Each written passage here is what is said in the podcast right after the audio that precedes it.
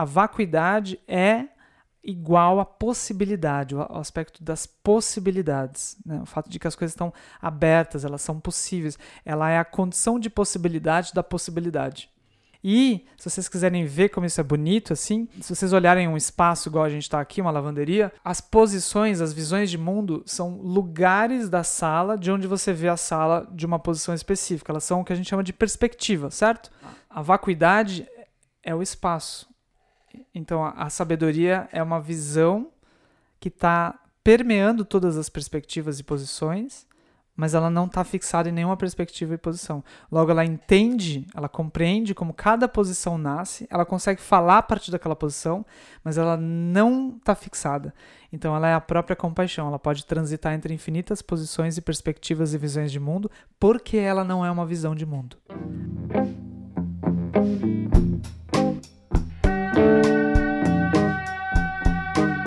Seres de todos os reinos, esse é o Coemergência, o seu podcast quinzenal que aborda temas nem tão triviais e presentes em nossas rotinas quanto o coronavírus, a crise do petróleo ou ronda no Botafogo. Infelizmente, aliás, porque o que haveria de ser mais importante do que refletir sobre a natureza da realidade, não é mesmo? No papo de hoje, miramos alto, sonhamos grande e tentaremos fazer jus às nossas ambições. É o momento de falar sobre a vacuidade. A palavra pode soar estranha aos ouvidos, mas fique conosco que ao longo da conversa ela vai ficar macia e sedosa. Seguindo com nossa série sobre como poderíamos nos relacionar com a realidade com mais sabedoria, que começou lá no episódio 18, Gustavo Gitt está de volta para falar conosco sobre vacuidade, o fato de que nada possui uma existência ou essência inerente. Vacuidade é um conceito muito explorado e utilizado dentro da filosofia budista, mas a conversa aqui não é propriamente sobre budismo e sim sobre como as coisas são. Para vários professores ligados às tradições contemplativas, o objetivo não é simplesmente provar que as coisas não existem, mas como é que elas existem. Na conversa, Gustavo se referiu bastante ao exemplo utilizado por Elizabeth Matis Nangel no livro A Lógica da Fé, em que ela apresenta a distinção entre o mapa e o território, mostrando como o território nunca corresponde ao mapa. Dessa forma, podemos nos conectar mais diretamente com as experiências, ou seja, tudo aquilo que é apreendido por qualquer um dos nossos sentidos físicos ou mentais, como sensações táteis, imagens ou sons, do que com as ideias mais abstratas que projetamos sobre as coisas. E isso termina por nos dar uma grande liberdade de ação, já que passamos a reconhecer que as coisas são muito mais abertas, dinâmicas e complexas do que parecem ser. O papo ficou profundo e cheio de exemplos de como isso se aplica na nossa vida diária. E uma novidade para quem nos dá aquela força por meio da campanha no Apoia-se. A partir desse mês de março, iniciamos uma parceria com o querido Vitor Barreto da Lúcia da Letra e iremos sortear dois livros da editora por mês entre os nossos apoiadores diretos. O primeiro deles vai ser Coração Aberto, Mente Aberta, Despertando o Poder do Amor Essencial de Tsokni Rinpoche e as informações sobre o sorteio serão divulgadas em nossas redes sociais. Para participar, é só entrar em apoia.se barra coemergência e chegar junto com qualquer valor. Se não for o momento, espalhar a mensagem do podcast compartilhando os episódios nas redes sociais já é uma enorme ajuda e agradecemos demais. Recados dados, bora pro papo. Bom programa! Estamos no ar, mais um com emergência. Mesa de hoje sendo composta por Marcos Teles. Bom dia. É, eu vou pular o Alisson que ele vai fazer uma coisa especial aqui. Olá a todos. Guilherme Queda. E aí, Dani? Recebendo a ilustríssima visita internacional de Luiz Oliveira. O Buda Virtual. O Buda Virtual, o senhor do Lojong. Muito bem-vindo. E mais uma vez recebendo nossa já figurinha carimbada e muito esperada e requisitada, Gustavo Gitti para a sequência de nossa série. Muito bem-vindo a essa lavanderia. Muito obrigado. Cada episódio que vocês, vocês lançam eu fico meio mal. Assim, não fui eu dessa vez. Gus, então a gente segue a nossa série. A gente começou falando sobre coemergência nessa série de três episódios que a gente coisificou e a gente vai falar um pouco sobre isso hoje. Que, bom, com emergência, esse entendimento de que tudo que surge aos nossos olhos é, surge em correspondência a referenciais internos. E, muito resumidamente e coisificadamente, porque é claro, a gente não vai conseguir definir tudo isso que a gente está falando assim em algumas poucas frases, em algumas poucas olhadas. E tem muito a ver com isso, né? A gente vai tá, tá falando muito disso porque a gente vai olhar de novo e de novo. Então, hoje a gente passa para um outro assunto que na verdade está totalmente ligado a esse assunto, que é o da vacuidade, né? Se, se as aparências surgem para os nossos olhos desse jeito, ligada aos nossos referenciais internos, isso significa que talvez não, na, não tenha nada lá nas aparências apontando para alguma a, algo é, que tenha um, um, uma inerência ali, algum Olha, cara, é bom que eu edito mesmo depois e não, é eu ótimo, não preciso acho me que você tem que deixar isso, assim, eu acho que tem que deixar isso, porque é exatamente isso que faz você hesitar, que é a, a coisa que a gente vai conversar, entendeu? Não é, eu, não é uma coisa...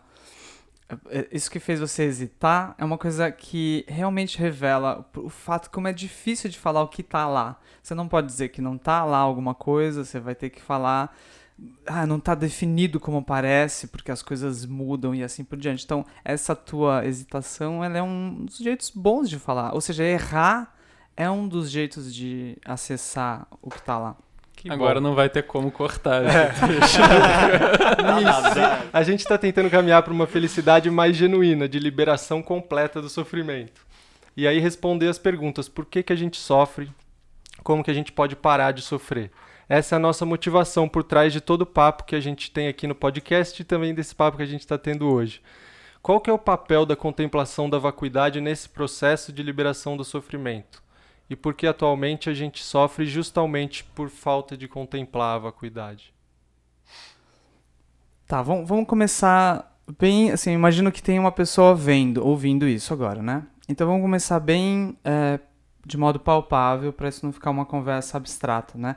E aí eu convido nesse a partir desse desse exemplo inicial da gente tomar um cuidado de cada vez que a gente for olhar isso, vocês não quererem durante a conversa toda vai surgir uma vai surgir uma a gente vai ficar uma hora, não sei aqui, uma constante tendência de concluir. Ah, isso, ah, ele falou isso, então eu entendi. Eu entendi. Vacuidade é ficar aberto, eu entendi. Ou uma, uma, uma, uma sensação de não entendi. Ah, ele falou isso, mas eu não entendi muito bem. Então, minha sugestão é que a gente passe essa uma hora, a gente faça esse treino, assim, de não concluir tanto, ou de observar essas conclusões surgindo, de entendi, não entendi, só seguir, seguir contemplando. Porque se vocês conseguirem fazer isso numa hora, vocês vão ver que esse é o jeito de avançar. Não é entendendo ou não entendendo. Então, relaxem um pouco quanto a, a isso, na medida que a gente vai progredir, né?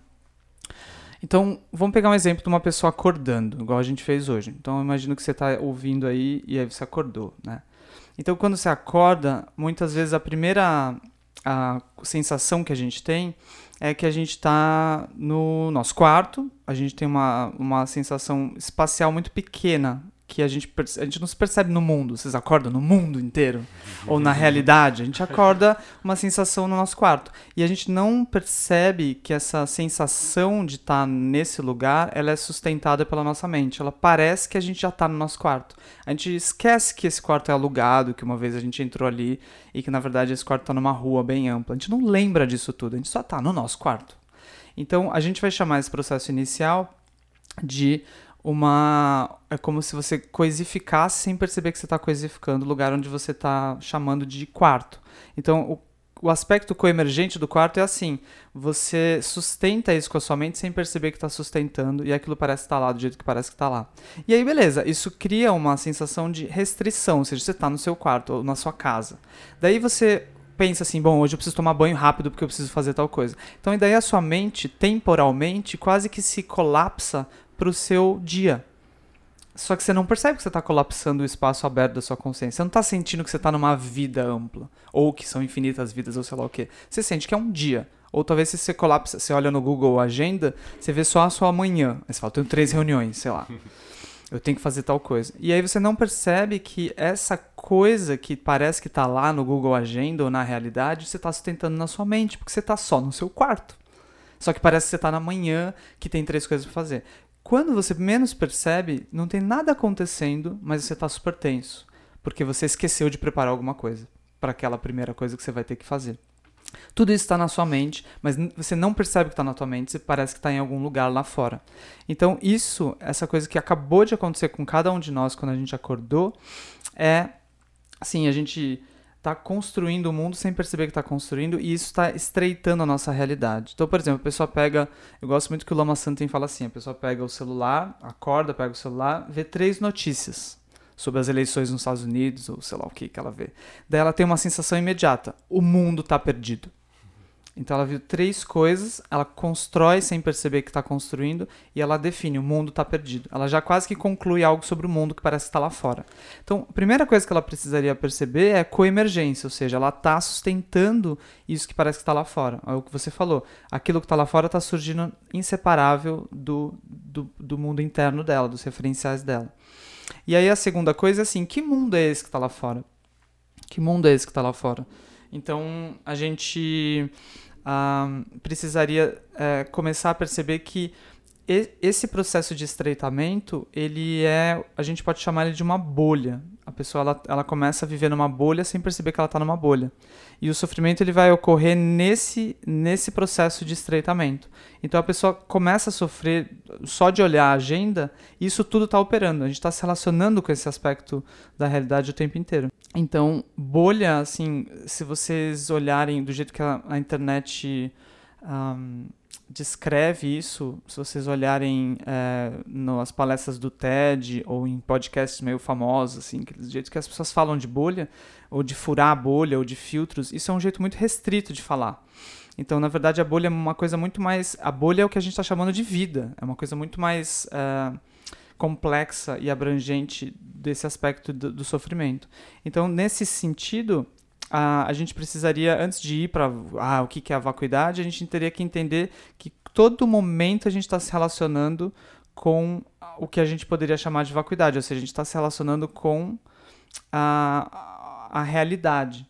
Então, vacuidade, o nome vacuidade significa o aspecto, a qualidade de que essa realidade não tem uma definição própria.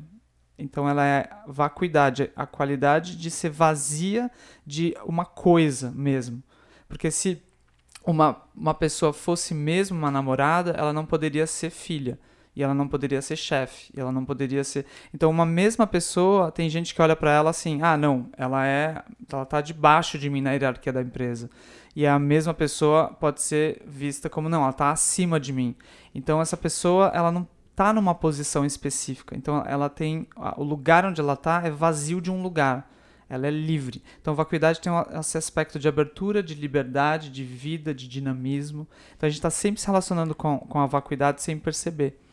Só que a gente está hoje em dia se relacionando com a vacuidade porque é, tá mais fácil de perceber que as coisas são assim, porque tem uma aceleração das, uh, da impermanência. Hoje em dia o mundo está muito rápido.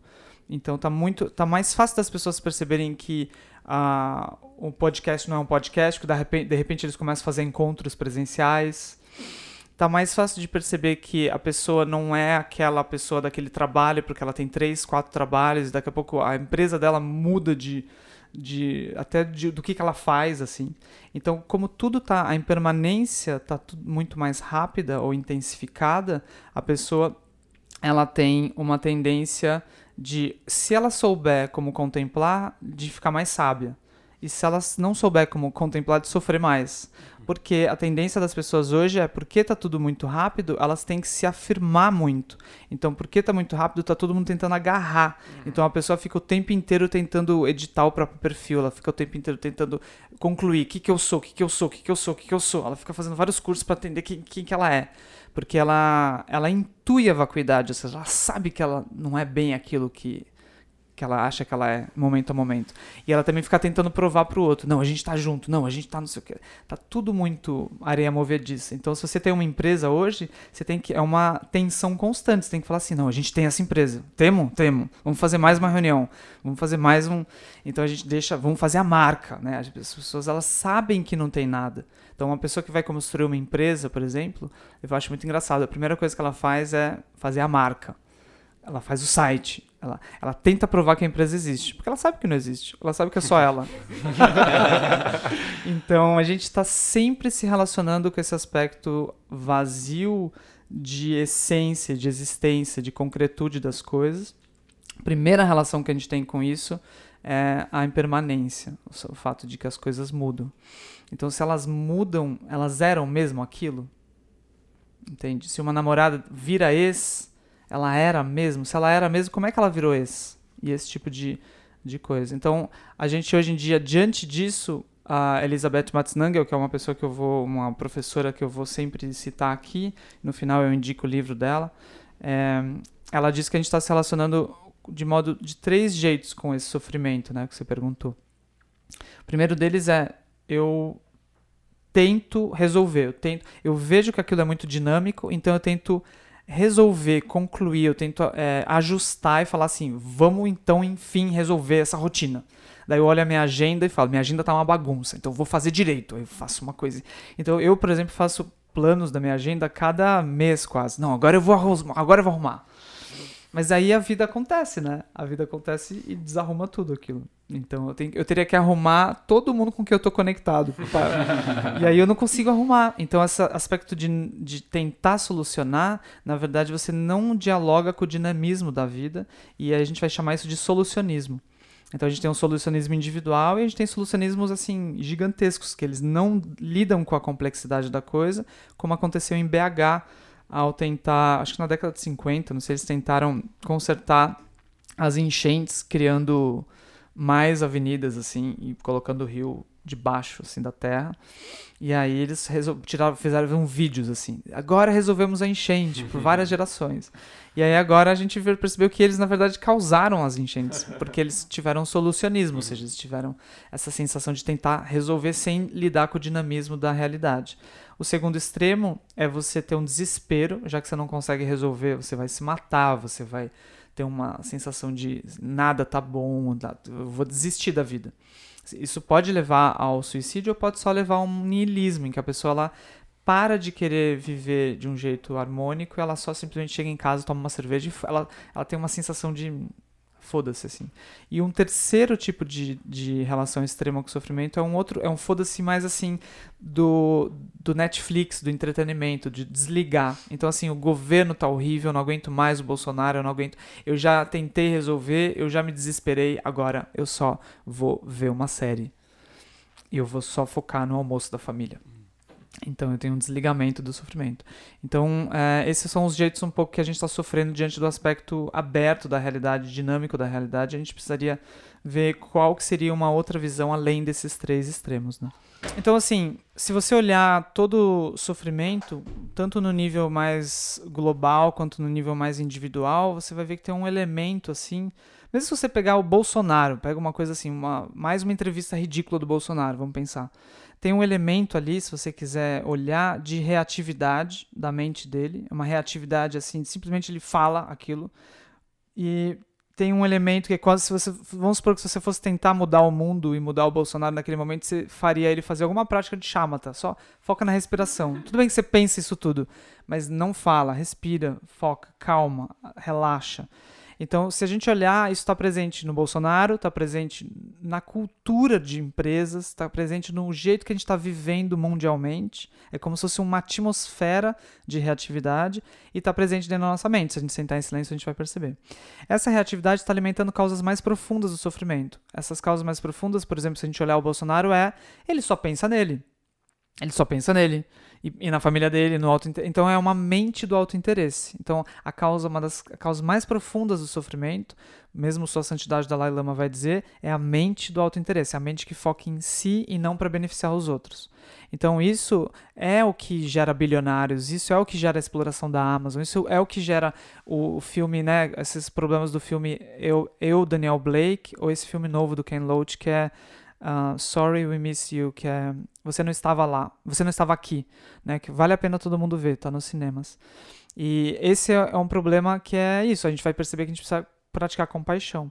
Só que essa falta de essa falta de compaixão, esse autocentramento vem porque eu estou enganado da natureza da realidade. Eu não estou vendo com clareza quem são os outros, quem eu sou e o que, que é a vida. Falta eu realmente entender que as coisas não são separadas como parece, que as coisas não são elas não são essas teorias que eu mantenho sobre as coisas.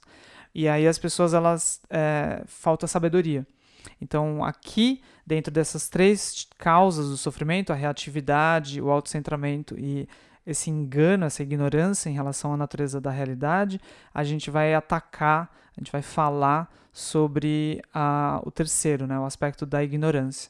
Então, quando você começa a perceber como na realidade surge, a primeira coisa que você vai perceber é o coemergência, né, o podcast não, mas o processo da coemergência.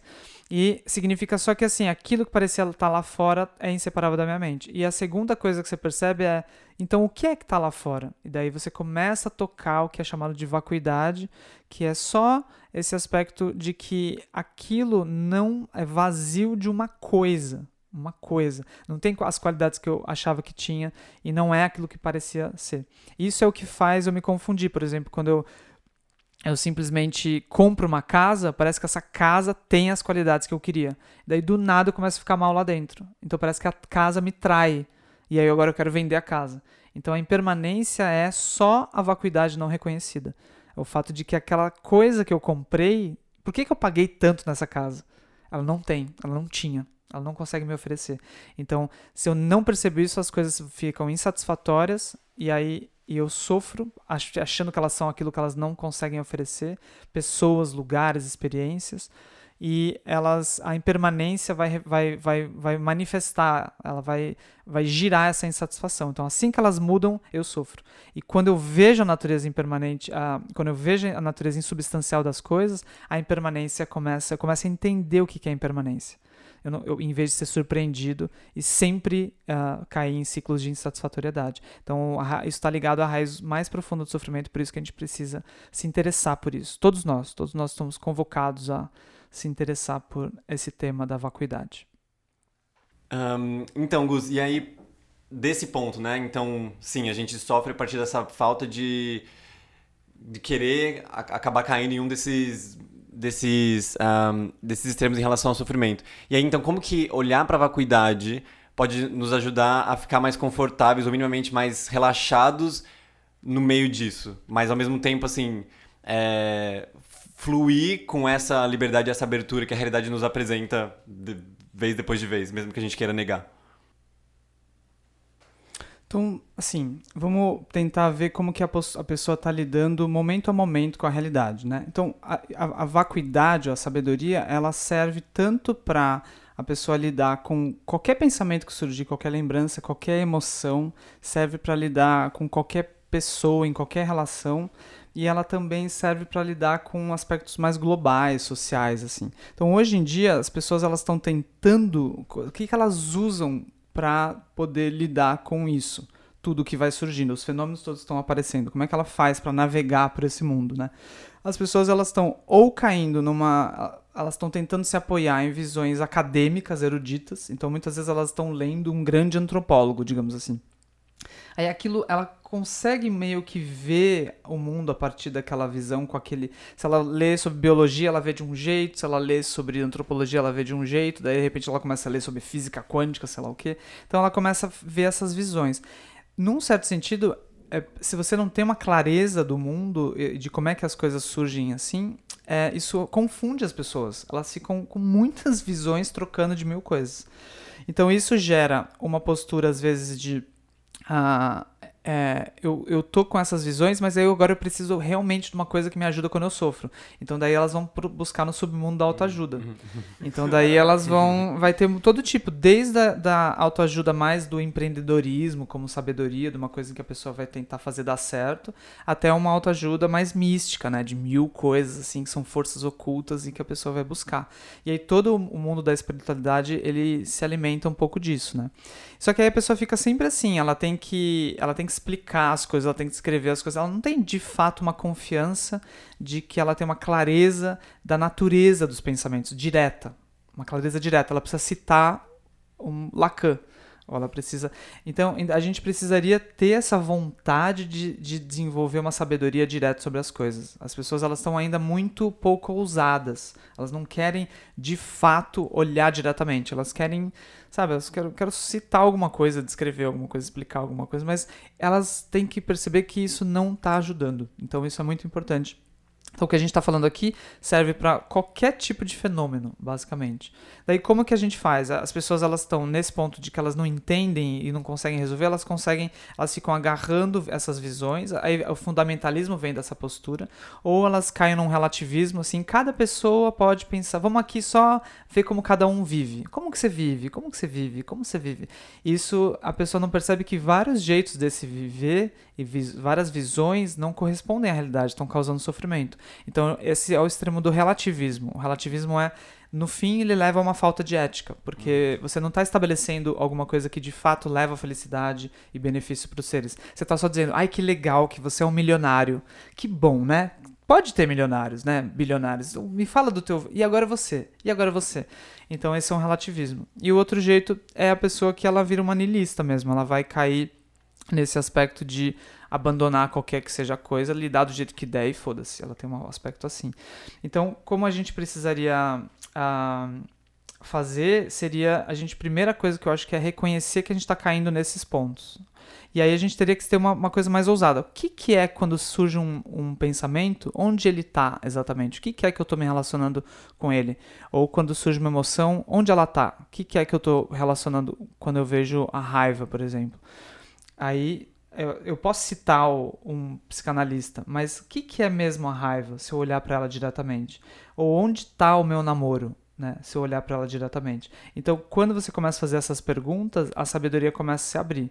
Então, a gente precisaria fazer mais perguntas dessas de criança, quase. E aí, aqui a gente, a ideia é a gente gerar alguns exemplos para você fazer essas perguntas na tua vida, né? Ouvir sobre isso, que a sabedoria pode se abrir, ainda assim eu tô me imaginando aqui numa, como, como a, na primeira vez que eu ouvi falar sobre essas coisas e falei, caralho, é mesmo, não, ah, não tem namorada na namorada, não tem São Paulo em São Paulo, não tem minha casa na minha casa. E assim, isso faz muito sentido. Só que aí a, a, a sensação também pode ser assim, porra, que abertura, mas ao mesmo tempo eu preciso avisar todo mundo, porque Tipo, minha namorada acha que ela, que ela é minha namorada. E o dono da minha casa acha que ele é o dono da minha casa. E como que eu lido com isso então? Porque é como se tem uma sabedoria, eu entendi alguma coisa, mas eu não sei como colocar isso em prática. Como, como que funciona? Bom, vamos lá. A pessoa está sempre se relacionando com a vacuidade. Ela está sempre se relacionando porque ela tem uma intuição, por exemplo, de que as coisas vão passar. As pessoas têm uma intuição de que as coisas vão passar.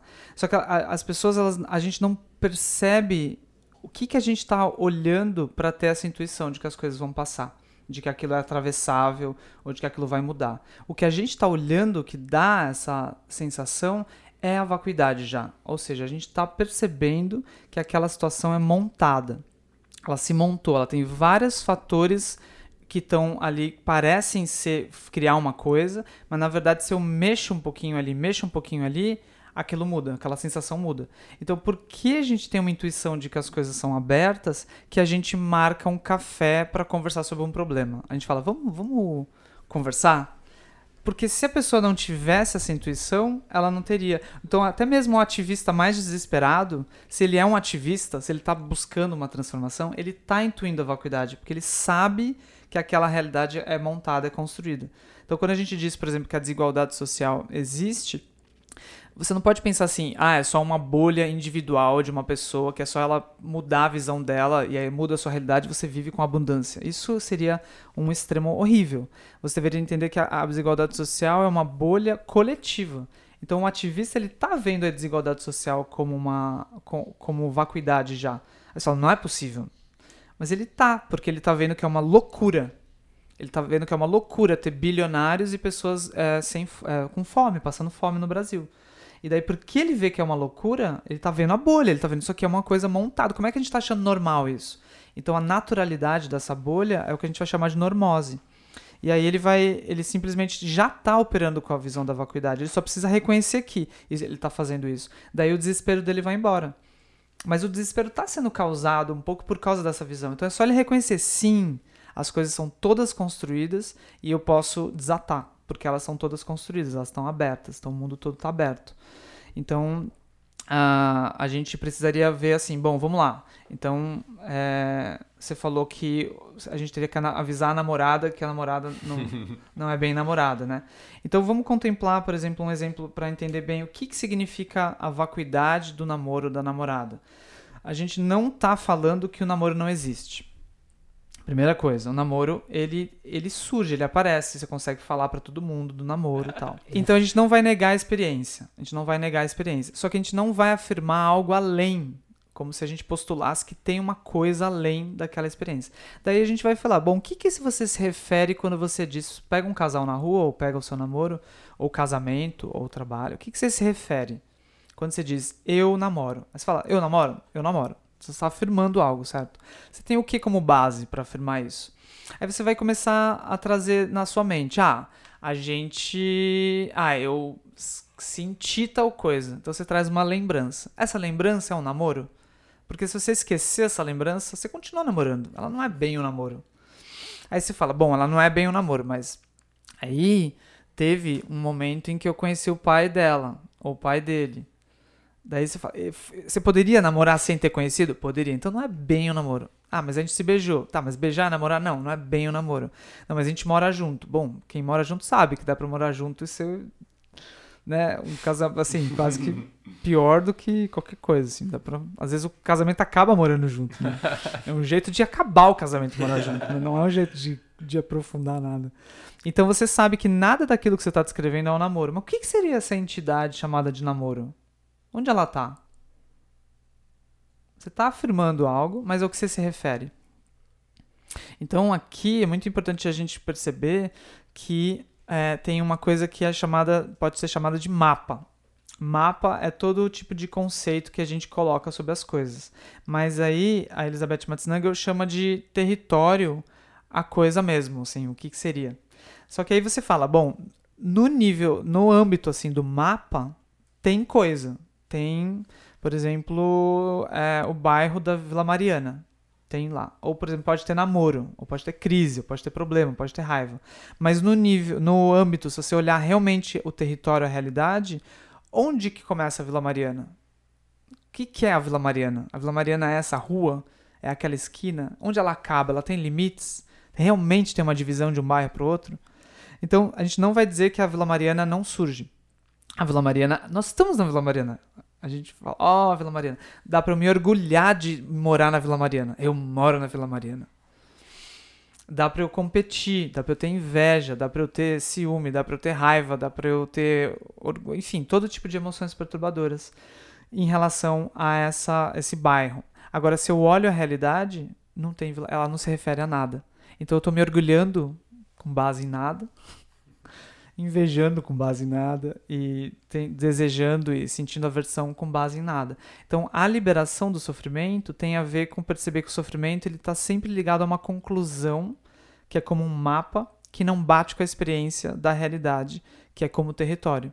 Então para isso, de fato, façam esse experimento. Olha no mapa. No mapa parece tudo simples. Você fala, ah, daqui eu vou dali ali. Daí você vai, às vezes aquela coisa que no Google Maps é 5 minutos retinho, assim, é uma escadaria, assim. e essa escadaria, você vai ser assaltado, entende? Daí aquilo não tá no mapa. Aquilo não. Aquilo é super dinâmico e aberto. Depende do dia que você vai, tá chovendo. Depende do dia que você vai, aquilo tá fechado. Nada disso está no mapa, entende? Então, quando você diz eu estou em crise, parece que você está se referindo a uma coisa que existe. Mas alguém já viu uma crise passar? Alguém já abriu o armário? A pessoa, ah, essa aí eu guardo minhas crises. Alguém já viu alguma crise? Você se aponta, você aponta para quê quando você descreve uma crise? Você aponta para várias situações que estão abertas, dinâmicas, coletivas, é, uma sensação de interdependência, que não, às vezes nem é teu problema, e aí você chama aquilo de crise, ou minha crise. Então não tem correspondente na realidade das nossas teorias sobre a realidade, nem conclusões. Então a mesma coisa se aplica para raiva, para uma emoção, a mesma coisa se aplica para uma pessoa. Onde está o Daniel? Pensa bem onde está o Daniel. Meu RG. O seu RG, daí eu rasgo o teu RG, você morre. Né? Mas- Igual a pessoa fala assim, não, eu casei por causa do comprovante de casamento, do, da certidão. certidão. Daí se alguém rasgar lá, você nem vai perceber. Entendeu? Porque você se sente casado. Mas essa sensação tá onde? Aí do nada, por que, que a gente se confunde diante da vacuidade? Porque é por isso que a gente sofre, a gente se sofre porque a gente tá nesse mundo sem perceber como é que ele opera. É isso, a gente sofre de falta de sabedoria. Daí do nada eu acho que existe o casamento. Eu não percebo que ele é só uma sensação coemergente com a minha mente, sustentada, quase como uma alucinação coletiva, em que eu tive que fazer uma festa para todo mundo ter um pouco essa alucinação, e eu preciso também usar anéis, porque eu sei que Uhum. não é bem verdade, assim. Então eu preciso ter umas provas. Então, daí essa, essa coisa, é, a, a gente, assim, a gente sofre porque daí parece que tem aquilo, daí quando aquilo muda, por exemplo, a sensação do outro muda, a sensação aqui muda, do nada eu não encontro mais o casamento, aí eu tô no fim do casamento, eu tô no divórcio eu falo, mas como é que a gente resgata aquilo? A gente era, como que pode agora a gente não ser? Então, quanto mais eu acho que a gente era, mais eu não consigo lidar com o fato que acaba. Então, a impermanência ela vai doer na medida em que você não percebe a vacuidade. E a impermanência vai te liberar na medida em que você percebe a vacuidade. Você vai conseguir começar a perceber que é isso mesmo. As coisas elas não estão lá como parecem. Por isso que elas mudam. Então, Gus, e aí, uma coisa que me vem ah, quando você fala disso, assim, né? De que tá, então as coisas estão montadas e não estão lá do jeito que a gente imagina que estão, sei lá, a namorada não tá lá como parece, é uma junção de diferentes elementos que não é namorada, que, que surge como namorada. Mas eu fico pensando, quando a gente tá no meio de uma crise ou de algo que tá pegando, que tá realmente a gente tá ruminando, ou tá algo que tá a- a- afligindo, parece que quando a gente ouve isso, dá um certo conforto, um certo relaxamento de que tá, então não é tão definitivo quanto eu acho que, que é, só que ao mesmo tempo parece que tem uma sensação de que eu queria que esse sofrimento já fosse embora, então. Parece que a gente esquece que talvez tenha um período aí de, de sustentar uma abertura de contemplar isso, mesmo ao mesmo tempo eh, mantendo uma certa emoção ali. Porque eu acho que às vezes a gente usa a emoção, o fato de que tá doendo, o fato de que tá surgindo algo de, de sensação e de aflição, como, não, tá, eu sei que entendi isso aí de que é montado, de que não, não tá exatamente ali, entendi, mas isso aqui que eu tô sentindo, isso que tá, tá pegando agora, assim, como que a vacuidade, como que a gente deveria sustentar um certo espaço até interno pra olhar pra isso sem ter pressa de Ah. talvez parar de sentir. Esse é um pouco o limite da pessoa que tá sem contexto algum e tá só pegando uma técnica isolada ali, ali, um conceito ali, ali, um livro ali, ali, e ela tenta viver assim. É muito importante que a pessoa tenha minimamente uma contextualização do, das causas do sofrimento, da condição que ela tem e a partir disso ela começa a entender o que precisa ser feito. Então não é tão simples quanto você ouvir sobre isso e você parar de sofrer. Por exemplo, se ela tá com a motivação de parar de sofrer, isso e ela quer parar de sofrer rápido, isso vai levar às vezes ela a sofrer muito mais, porque as pessoas que mais que têm urgência de parar de sofrer são as que mais fazem besteira. Eu já acompanhei muita gente assim sofrendo, a pessoa tá tão desesperada que ela topa umas coisas e quando viu ela essa cultura de manipular, né? Você precisa resolver, você precisa, você precisa fazer alguma coisa, tomar alguma coisa, conversar, fazer alguma coisa, daí essa sensação de tem que fazer alguma coisa às vezes aumenta o sofrimento, né? E às vezes as pessoas se matam, é bem grave essa reatividade diante do sofrimento. Então, é, se ela percebe isso, uma das coisas que seria bom ela entender é que seria bom ela acalmar antes de tudo, né? Por exemplo, aí vai surgir todas práticas de acalmar. Então não vai ter sabedoria muito sem esse processo de acalmar, porque a reatividade ela alimenta a ignorância. Aí outra coisa é assim, por que, que ela quer parar de sofrer? Sendo que tá todo mundo sofrendo. Então ela precisaria também entender que esse sofrimento ele é coletivo e ela precisaria não querer escapar sozinha. É parecido com você ver a desigualdade social. Aí você olha ver a desigualdade social e fala: "Não, eu quero só me dar bem". Então daí vai surgir essa noção, né, da pessoa, não, só só foca em você e, e não importa muito o mundo, se você fizer certo, vai dar certo. Então não é bem assim, você deveria querer salvar todo mundo, você deveria querer que mudar a estrutura que causa a desigualdade social, por exemplo. Daí você vai olhar e você vai olhar quando surgir uma raiva em você. Mais importante do que você parar de sofrer é entender como a raiva te pega para ajudar os seres. Então isso também é uma motivação ligada à compaixão.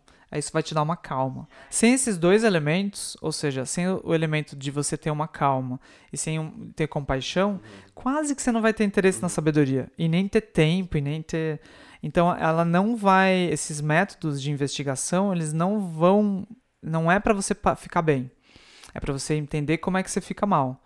E aí você vai ter incrivelmente isso faz com que aquilo se libere. É incrível, porque agora você está dando espaço e você está curioso, você está aberto para ver como é que é que é que é, surge ciúme. Vai ciúme, ups, vai ciúme. Como que é? Daí assim, ah, o outro, eu tô sentindo o impulso de olhar o WhatsApp, de eu sei a senha dele, eu, vai raiva, como que é? Nossa, ele parece um inimigo, ele parece contra mim, ele parece um monstro. Então daí eu deixo a perturbação passar por mim, eu vou olhando como é que aquilo acontece, eu vou olhando a loucura e quando eu encontrar alguém que tá com essa mesma loucura, eu sei. Eu vejo, eu sei como que tá funcionando, eu me, realmente me conecto com a pessoa. Então, a felicidade não vem da gente ficar bem, a felicidade vem da gente usar todos os momentos que a gente fica mal como um jeito de se conectar com os outros, entendeu? Então, a compaixão vai vir daí. E aí, nesse momento, porque você percebe que muita gente fica mal, poucas pessoas têm a chance de olhar. Então, agora você consegue olhar. Então, por elas e por você, seria muito bom você olhar e ver como que esse ciúme é montado. E aí você vai perceber que se você fizer uma investigação simples, por exemplo, onde está o ciúme, você vai ver que ele, ele, ele pode ter uma respiração de um certo jeito, mas essa respiração não é o ciúme. Porque quando você fala, tô com ciúme, ele vira um monstro, que você não sabe onde ele está. Mas se você fala, minha respiração está perturbada, você trabalha com a sua respiração. Então agora você está trabalhando com o aspecto dinâmico por trás daquele conceito. E o conceito para de te aprisionar e agora você começa a se relacionar diretamente com a, o aspecto dinâmico. E se você olhar o aspecto dinâmico de uma emoção, isso é a liberação da emoção. É o fato de que ela mesma se leva para outra coisa. Daqui a pouco você está com ciúme, daqui a pouco você está com raiva, daqui a pouco você está com orgulho. Aí você fala, mas que coisa é essa que foi passando e foi virando uma outra coisa? Como poderia um ciúme virar raiva? que que é tem uma coisa chamada ciúme, daí a gente vai ver que eu tem enquanto eu digo que tem, mas quando eu olho para aquilo, o que, que é o ciúme antes de eu dizer que é ciúme, como a Elizabeth Matsunaga diz, o que, que é a crise antes de você chamar de crise? Aí você vai ver que você vai ver que é, aquilo que estava chamando de crise é uma coisa muito aberta que às vezes fica boa e às vezes fica ruim e tem intervalos e coisas do tipo.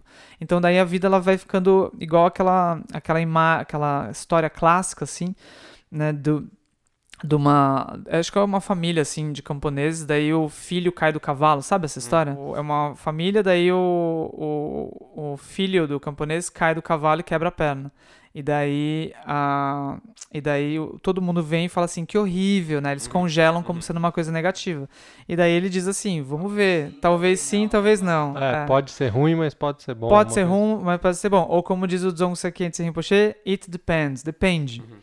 Então daí, ou seja, porque aquela situação está aberta, esse é o ponto. E daí, aí todo mundo é chamado para guerra. E aí o filho dele tava com a perna quebrada e não é chamado pra guerra. E daí as pessoas vêm, seu filho não foi chamado pra guerra. Daí ele diz, talvez, calma, né? Então daí aquilo significa, não é significa que você não está vivendo ou que você está indeciso, significa só que você está se relacionando constantemente com o aspecto dinâmico da realidade.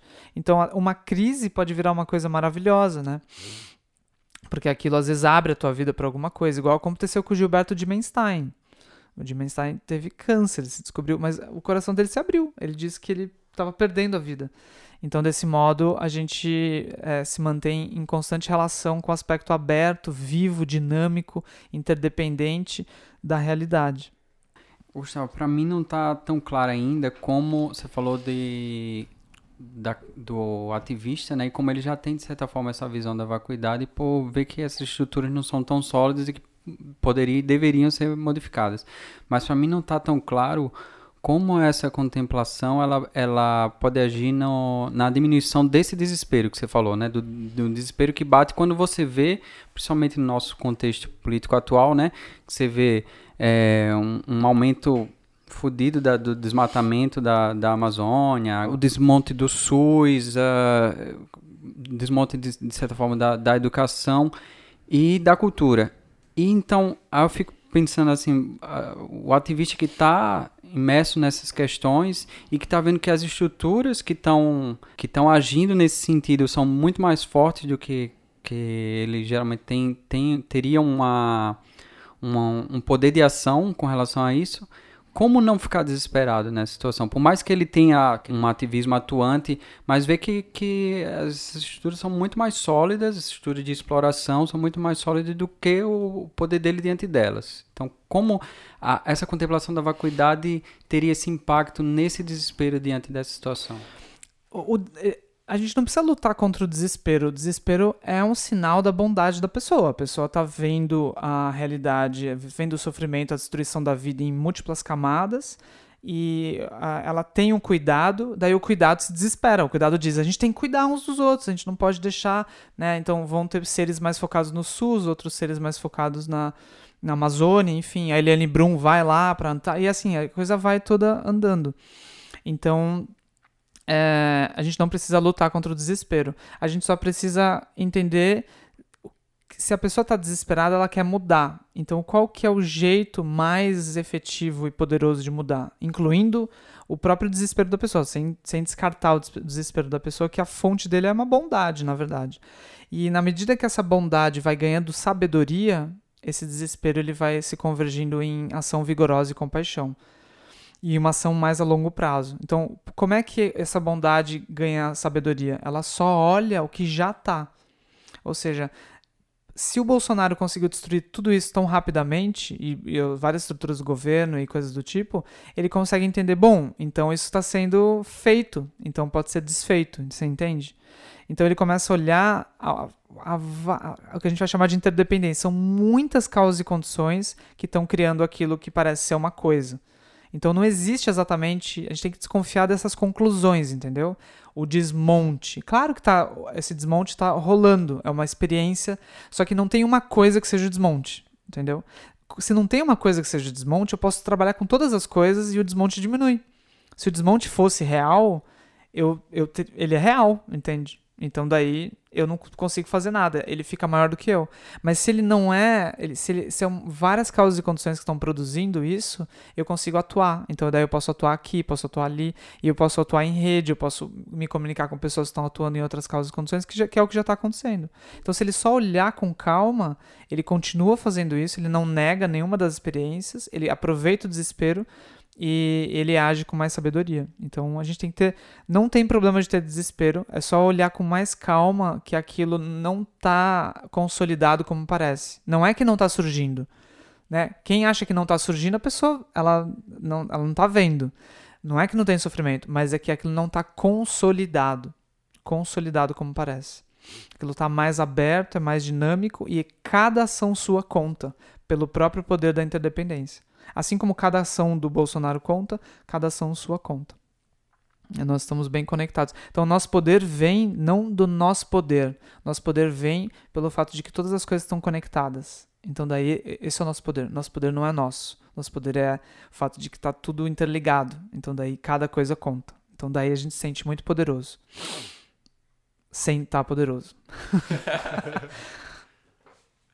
Então, esse paradoxo, quando a gente vai falar da vacuidade, eu acho mais legal. Esse paradoxo, é, as pessoas perdem um pouco a vida quando elas, elas resolvem o paradoxo. Então, o Dzongsa Khyentse, por exemplo, quando ele fala que foi a grande presente que o Buda nos deu, foi como viver num mundo de paradoxos. Então, por exemplo, uma coisa que eu acho legal de falar, assim, para quem está praticando meditação, para quem está interessado no caminho, ou mesmo no caminho budista, ou, ou enfim, outras tradições de sabedoria, é assim, quando você senta, é, você tá mesmo preso? Você tá mesmo com as emoções perturbadoras? Você tá mesmo confuso? Porque se você tiver, você deveria desistir. Você deveria. Não vai adiantar a sua meditação. A sua meditação vai ser inútil. Você deveria só levantar e tomar uma cerveja, entendeu? Mas se você não tiver. Se você não tiver tão preso quanto você acha que você tá, e você se acalmar e ver que você está mais livre do que parece, a sua meditação funciona. Então a meditação funciona não porque a gente está preso, mas porque a gente está livre sem perceber. Entendeu? A gente está livre sem desfrutar disso. Então nós somos bondosos sem perceber e agindo a partir de não reconhecimento dessa bondade. Então, na verdade, se vocês olharem bem, é, a gente precisa entender que todo mundo está bem já. Aí fala, mas não é verdade. não é verdade. Mas é, é só a gente começar a perceber. Por exemplo, o Brasil virou pior porque ninguém percebia que estava bem. A gente não conseguia olhar, não, olha, isso aqui tá bem, as pessoas estão. Aí a gente fala, não, tá tudo errado, vamos mudar. Daí começou a piorar, né? Então a gente precisa entender que, num certo sentido, tem uma coisa que a gente já tá bem. Isso não é desistir do, do ativismo, porque não é assim, eu tô bem. E eu, a, gente tá, gente tá não reconhecendo a nossa bondade na humanidade toda. É isso, a gente não tá desfrutando. E a gente se perde por causa da nossa própria liberdade, como adolescentes, assim, que crescem e eles não sabem fazer o que fazer com o corpo, eles ficam meio estabenados. Nós somos tão livres que a gente está perdido. Por exemplo, a internet. A gente é tão livre que a gente construiu uma prisão. A internet virou uma prisão. Uhum. Porque a gente não desfruta da nossa própria liberdade. Então, boa parte da prática não é você achar que você está preso e aí fazer de tudo para se liberar. É desconfiar. Será que eu estou mesmo preso? Será que eu estou realmente preso? E será que o mundo é realmente um, um, lugar horrível, cheio de pessoas negativas? Ou não? Porque se você falar ou não, você tem uma calma para ver o que está lá. Daí daqui a pouco a gente vê que não precisa ter prisão, que prisão é um depósito de seres humanos. A gente nunca faria uma prisão na nossa casa, vocês entendem? Nunca. É a desistência da família, assim. Imagina, uma das pessoas a gente pega e joga ela num quarto. A gente fala, mas eu tô pagando aluguel para um quarto que é, que é só de depósito. E aí, por que, que eu não tiro ele daquele. Vamos falar com ele, né? Mas a gente cria prisão. Então, essa loucura da gente não. Da gente não. Ela vem um pouco da nossa liberdade. A gente consegue construir uma prisão. Só que a gente precisa entender que o que sustenta essa prisão é uma mente se a gente mudar a visão que a gente tem sobre as coisas, a própria prisão a gente muda rápido, sem poder destruir. Elas viram escolas, a gente pode fazer museu, centro cultural, centro de meditação, sei lá o que, horta, e bota as pessoas para trabalhar, mas precisa tirar a mente. Então parece que a prisão tá lá fora, parece que ela é uma coisa, mas se eu mudo a mente, eu posso imediatamente, no mesmo prédio, construir outra coisa com as mesmas pessoas. Eu mudo a legislação. Então a bolha, ela gera leis, ela gera prédios, ela gera. Só que nada disso tem existência inerente. Então, todo está sob causa e condições, e a principal causa e condição qual que é? Isso os ativistas têm que saber. Qual a principal causa e condição? A nossa própria mente. Então a nossa própria mente está sustentando leis e coisas que parece que está lá fora. Então eu brinco, se você quiser dinamitar prédios, implodir, uh, implodir shoppings, acabar com os shoppings, você descobre na tua mente a felicidade genuína, o contentamento, que não precisa comprar coisas. Aí é que o shopping vai ficar. Ele some, ele vai sumir se a, se a gente mudar a cultura. E a gente aproveita o shopping para fazer uma outra coisa. Então a gente tem que entender que aquilo que parece estar lá está sustentado pela nossa própria mente. Não é que a minha mente está sustentando os átomos. Não é isso. É a experiência que eu tô tendo do modo de vida com aquilo. É isso que é mais importante. Eu não iria pela vacuidade, pelo caminho do o átomo é vazio, esse tipo de coisa. Eu iria pela coemergência. Aquilo que eu tô chamando de shopping precisa de uma cultura sustentada. E nunca trabalhem com a ideia de bolhas individuais, porque senão vocês vão achar que é só eu mudar a minha mente e acabou. Não, você tem que mexer na sustentação coletiva daquele modo de vida. Então, toda vez que a gente trabalha na sustentação da mente, a gente vai falar de cultura. A gente não precisa sempre vincular a sustentação com a cultura. Tem uma visão de que, bem simples de você perceber, que é assim: se a vacuidade não fosse o caso, tudo teria, ou não existiria nada, ou tudo estaria congelado, parado. Então, se a gente consegue, por exemplo, por que, que vocês conseguem, por que, que a gente conseguiu marcar, uh, agendar hoje a gravação aqui? Porque as coisas estão abertas, a sua agenda estava aberta, as possibilidades estão abertas, tudo está aberto, eu consigo fazer uma coisa. Por que, que você está aí no podcast ouvindo várias falas? Por que, que quando eu falei não parou e consolidou aquela palavra? Por que, que a tua mente ela consegue ouvir a próxima palavra e a próxima palavra e a próxima palavra? Porque nenhuma palavra se consolida no espaço da sua mente, nem no espaço da realidade. Então, se as coisas podem ser feitas, tá tudo aberto. Então, isso é uma visão que no fundo vai levar tanto para um ativismo assim bem enérgico, você entender que está tudo aberto, o mundo inteiro está aberto. O Mark Zuckerberg pegou todo mundo com o Facebook, então tudo é possível. O Trump ganhou, tudo é possível. E você também transforma, eh, transformar a tua mente, no sentido de que nenhuma emoção se consolidou. Acorda! Todos os estados emocionais que você passou, nada fixou na tua mente, sua mente é livre. Então, o fato de você continuar ouvindo é a vacuidade. É, é, e aí você fala, nossa, mas isso é muito simples, mas isso é uma coisa, na verdade, muito profunda. Tem vários filósofos que estudam Nagarjuna, né? E, e o Nagarjuna, século II, falou isso. Se a vacuidade não fosse o caso, nada seria possível. Se a vacuidade é o caso, tudo é possível. Não tudo é possível, coach, nova era, é só fazer qualquer coisa. Mas assim, as coisas são possíveis. Então a vacuidade é igual a possibilidade, o aspecto das possibilidades. Né? O fato de que as coisas estão abertas, elas são possíveis. Ela é a condição de possibilidade da possibilidade. e é por isso que ela é uma metavisão, ou seja, ela é a condição de possibilidade de qualquer visão. Logo, ela não é uma visão. Ela é a abertura onde as visões surgem. E, se vocês quiserem ver como isso é bonito, assim, ela, se vocês olharem um espaço igual a gente está aqui, uma lavanderia, as posições, as visões de mundo são lugares da sala de onde você vê a sala de uma posição específica. Elas são o que a gente chama de perspectiva, certo? Você tem uma perspectiva. Se eu vou para um canto e olho, eu vejo uma coisa. Se eu olho mais de baixo, se eu olho mais de cima. Essa a, a vacuidade é o espaço. Então a, a sabedoria é uma visão que está permeando todas as perspectivas e posições mas ela não está fixada em nenhuma perspectiva e posição. Logo, ela entende, ela compreende como cada posição nasce, ela consegue falar a partir daquela posição, mas ela não está fixada. Então, ela é a própria compaixão. Ela pode transitar entre infinitas posições e perspectivas e visões de mundo, porque ela não é uma visão de mundo. Aí você fala, mas como pode uma coisa falar que não é uma visão de mundo? Mas não é alguém falando isso. Isso é a natureza da realidade. então isso é super complexo. A sabedoria não é a gente desenvolver, enfim, uma teoria final sobre as coisas. É por isso que isso é que está em harmonia em reali a realidade. Não é nenhuma visão se harmoniza direito com a realidade. Todas são meio parciais.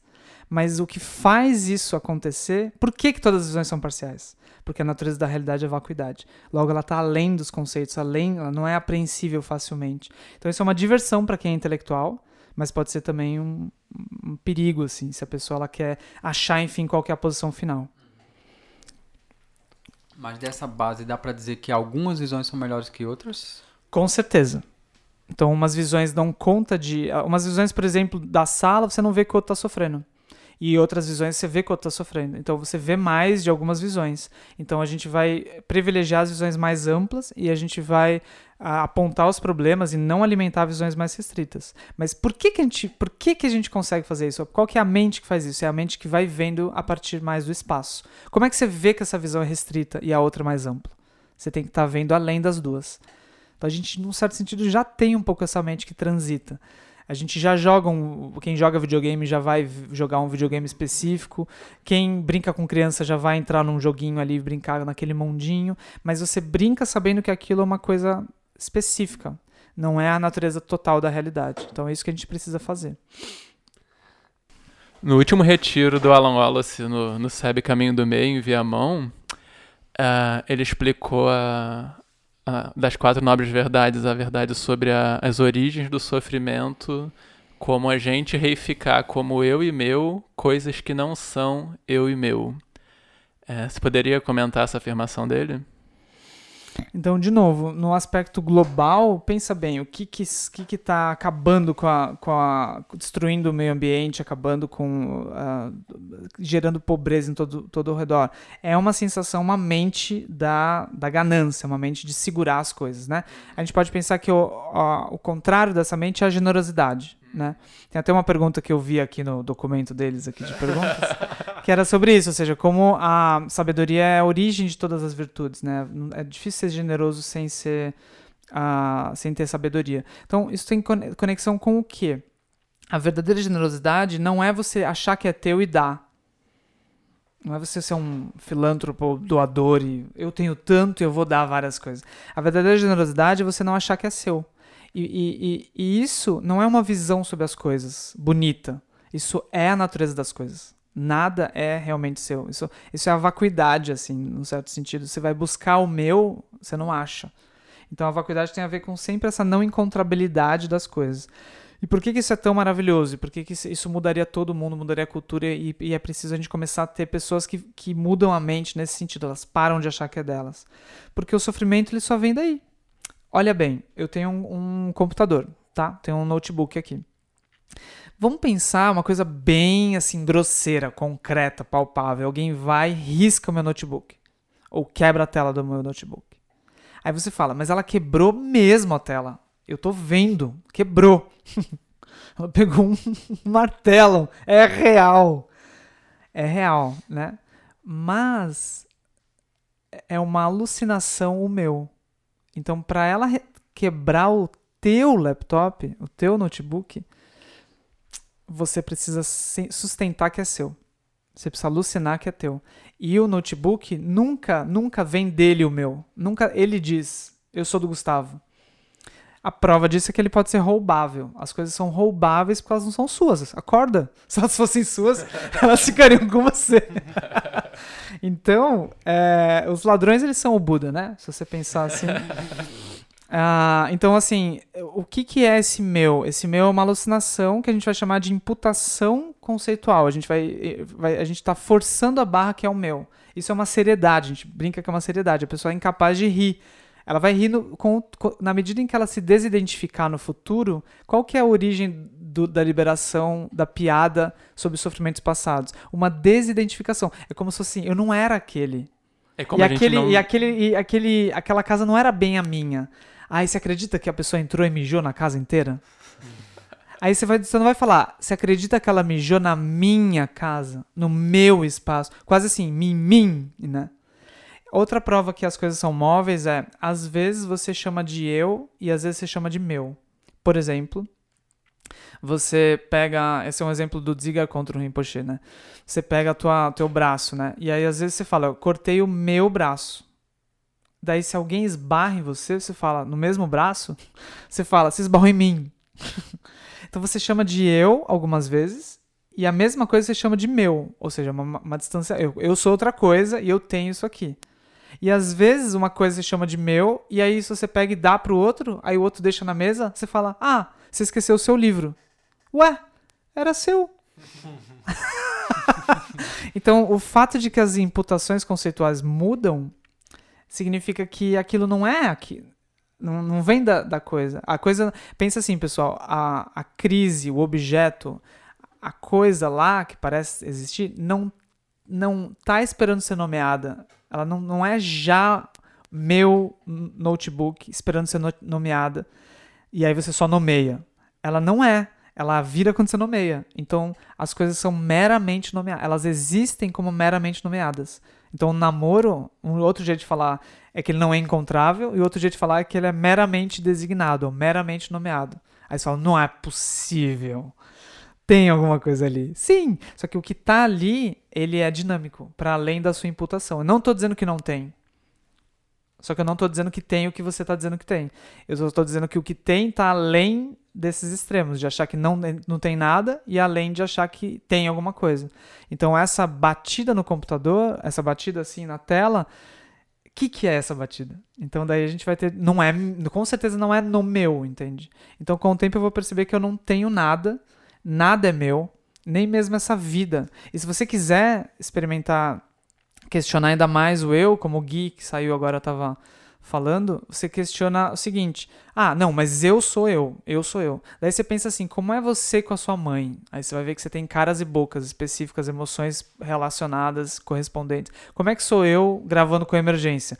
Daí você vê que você tem caras e bocas específicas. e Como é que sou eu com a minha namorada, meu namorado? Como é que sou eu como chefe, ou como é que sou eu como ali, como é que sou eu com meu filho, como é que sou eu uh, sozinho em casa na internet. então da, daí revelou alguma coisa aqui. Exatamente, é. só eu tô falando dos outros assim. Daí você vai vendo é, que é difícil de encontrar esse eu que enfim é você. Então é difícil de encontrar o eu, é difícil de encontrar algo que seja meu e minha e mim. E assim a gente vai liberando essa sensação de que a gente vai chamar de fixação ou identificação, e a nossa vida vai ficando mais leve. E aí, incrivelmente, se você tentar ter coisa, você nunca vai conseguir.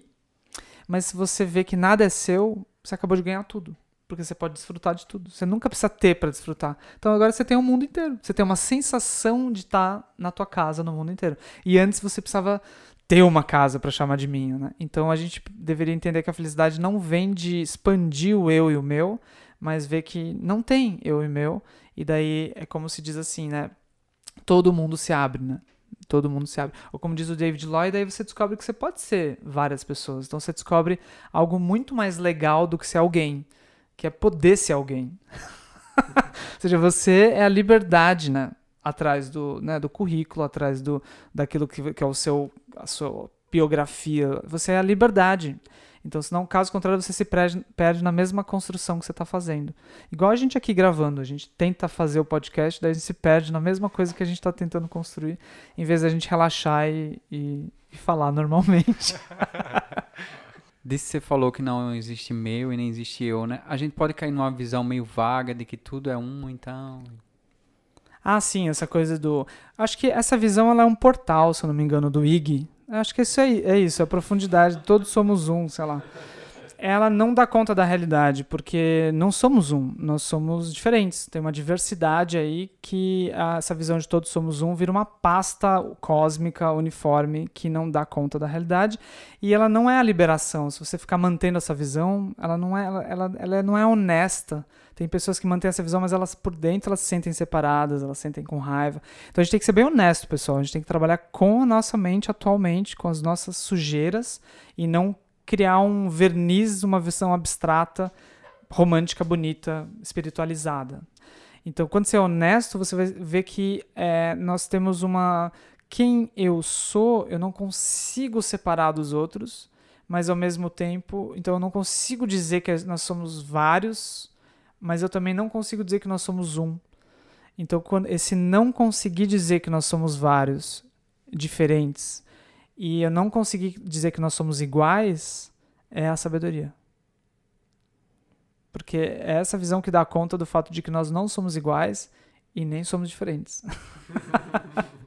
então, daí tem várias expressões, por exemplo, no, na, né, na, na, na, na visão mais indiana, assim, tem essa expressão não isso, não aquilo, né? Net, net, é dupla, você nega. Então você só nega aquilo que não bate com a realidade sem precisar afirmar alguma coisa. Então o próprio Nagarjuna, ele se diz que ele não afirmou nada. Então é muito difícil debater com uma pessoa assim, ela não afirma. Mas aí se afirma alguma coisa, ela fala, mas veja bem, isso não dá conta disso.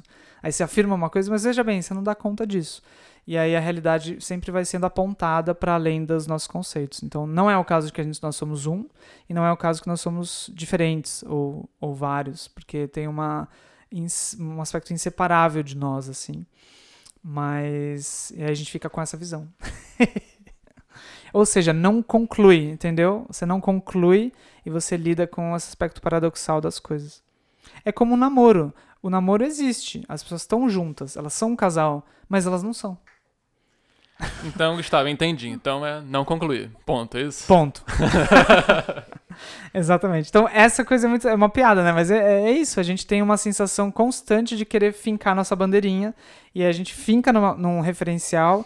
Aí a gente começa a lutar contra os outros referenciais e não dá conta dos, dos referenciais. Daí a gente fala, então tá, então esse, esse aqui não tá funcionando. Aí a gente finca no outro referencial. E aí a gente fica o tempo inteiro congelando as experiências e concluindo, e a vida nunca, nunca bate com as conclusões e nem com o congelamento. Então não é muito mais fácil você trucar, sorrir para as suas conclusões e se abrir para quando a vida invadir as suas bolhas e suas teorias. Então essa é uma mente mais relaxada. E aí você fala, mas então eu preciso relaxar. então é exatamente essa seriedade, entende? Então eu, eu sugiro muito esses, esses ensinamentos sobre o senso de humor no, no budismo. Então, o Chogyam Trungpa Rinpoche vai falar disso, a Elizabeth Matsunaga vai falar disso, o professor da Elizabeth Matsunaga, o Dziga contra o Rinpoche, a Pema Chodron vai falar disso, que é um pouco essa... Esse, isso vai se manifestar como um senso de humor diante das experiências, entendeu? Por exemplo, a gente está aqui gravando podcast, é engraçado. A gente está cheio de emoções, que não correspondem muito, entendeu? Não tem nada acontecendo, mas a gente tem assim, será que tá funcionando? Será que não tá funcionando? Então, ao mesmo você não consegue dizer é, qual que é a base, o que que tá acontecendo. Tem uma gravação mesmo acontecendo? Tem.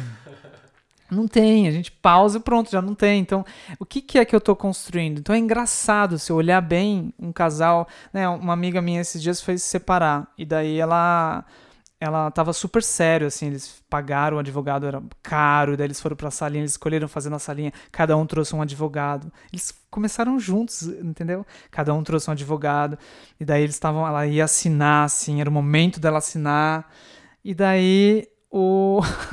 acho que um dos advogados, ou o juiz que estava ali, ele simplesmente falou assim, ah, hoje eu vou jogar tênis. e daí ficou aquele silêncio, assim, né? Ela contando. E daí o, o outra pessoa, né, o, o marido que tava se separando, disse assim: É, eu gosto também.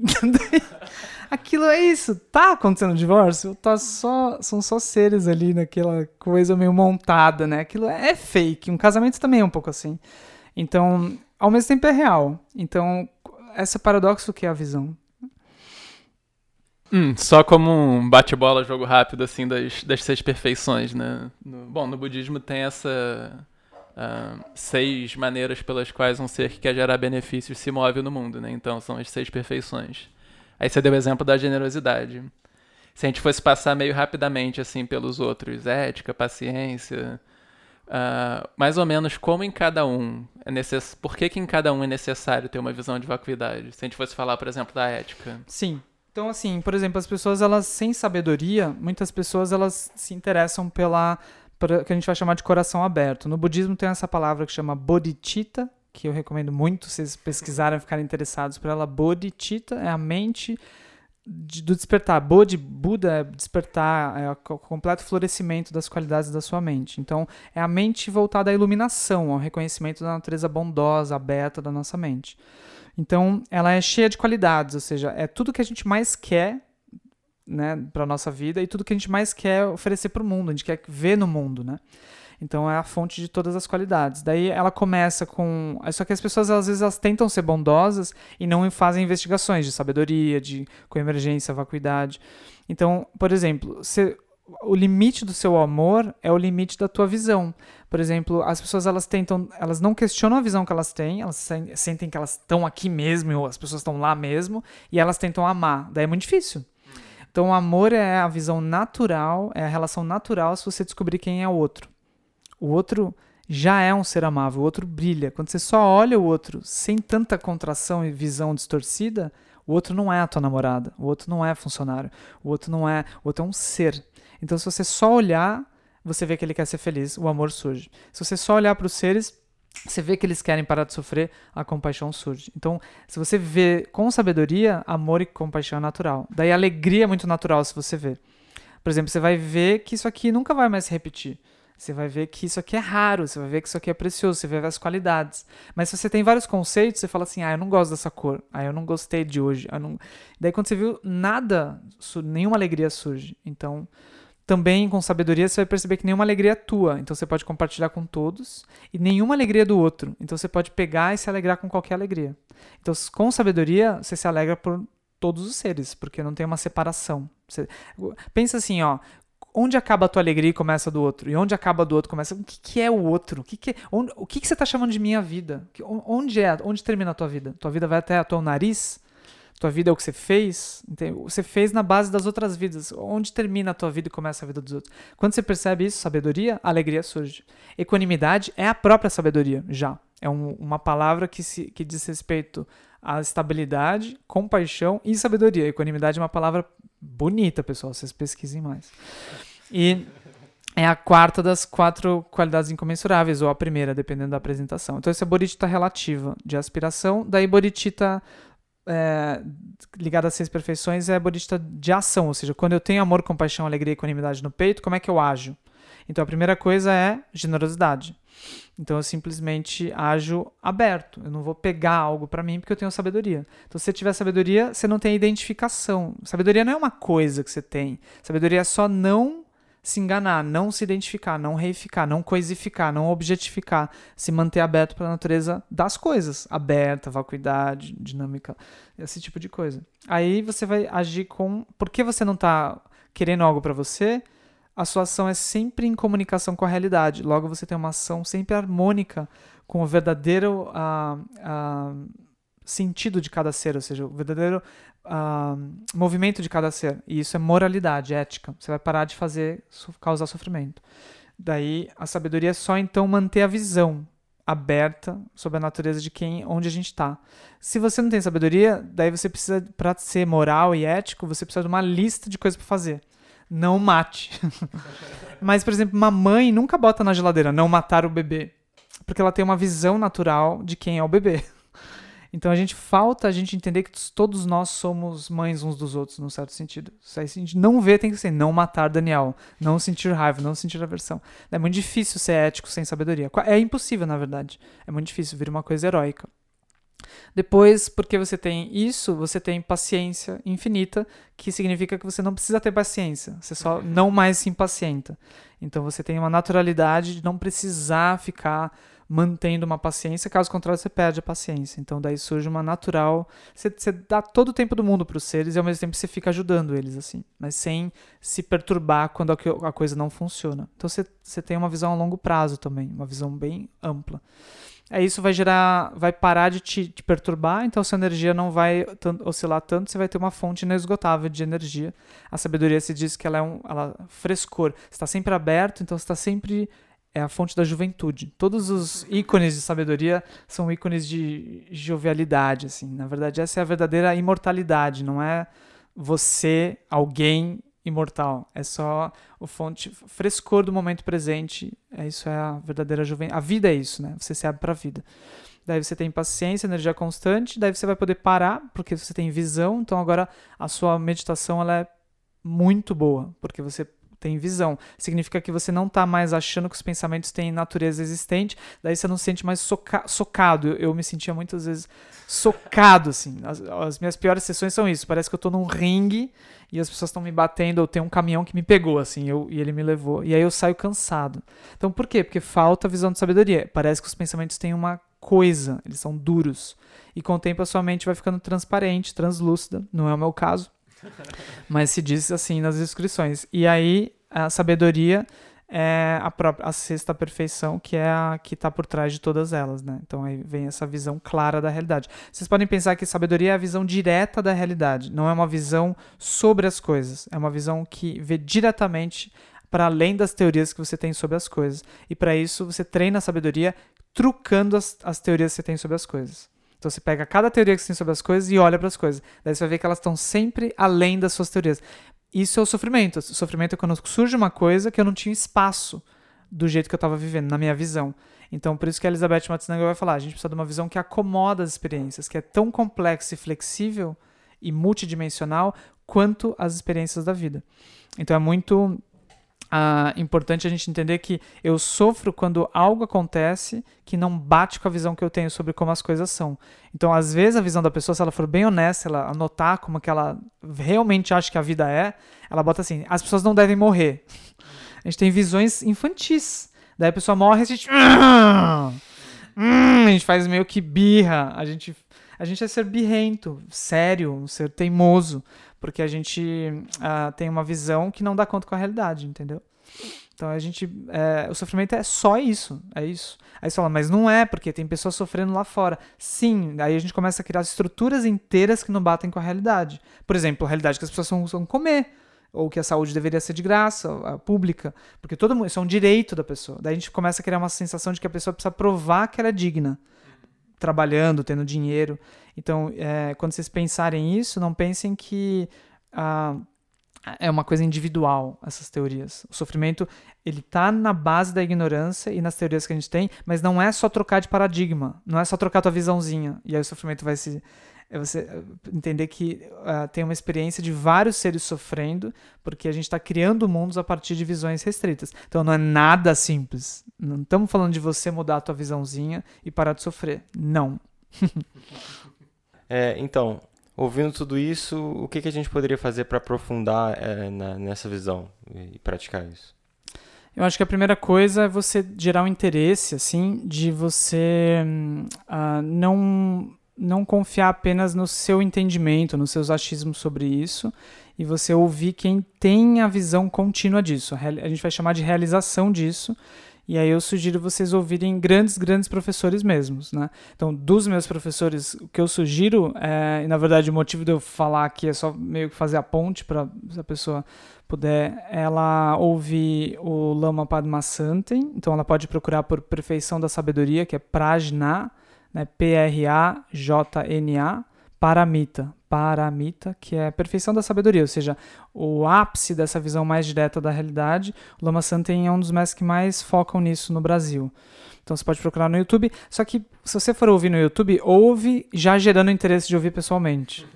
Porque é muito impactante quando você tá, você surfa um pouco na visão do outro, você começa a ter vislumbres naquele momento sobre a natureza é, construída das coisas. Então é bem impactante quando você está ouvindo junto.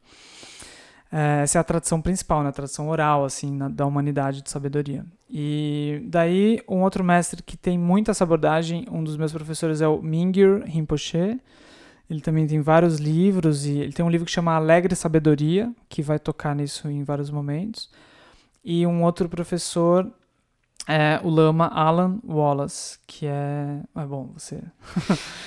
e, e também vai ter essa abordagem muito direta das práticas de investigações, que é, eu, eu aprendi assim a fazer um pouco mais isso no silêncio, com muito com o professor Alan Wallace, né? E a Elizabeth Mattis Nangel, eu sugiro o livro dela. Eu realmente recomendo se você tem interesse em você lidar melhor com o mundo complexo e aberto, você lê O Poder de uma Pergunta Aberta, da, publicado pela Lúcida Letra. Vocês podem ir em lucidaletra.com.br. E esse livro ele é maravilhoso, ele é maravilhoso, maravilhoso. Vocês vejam, olha só, alguns capítulos, só para vocês verem. É,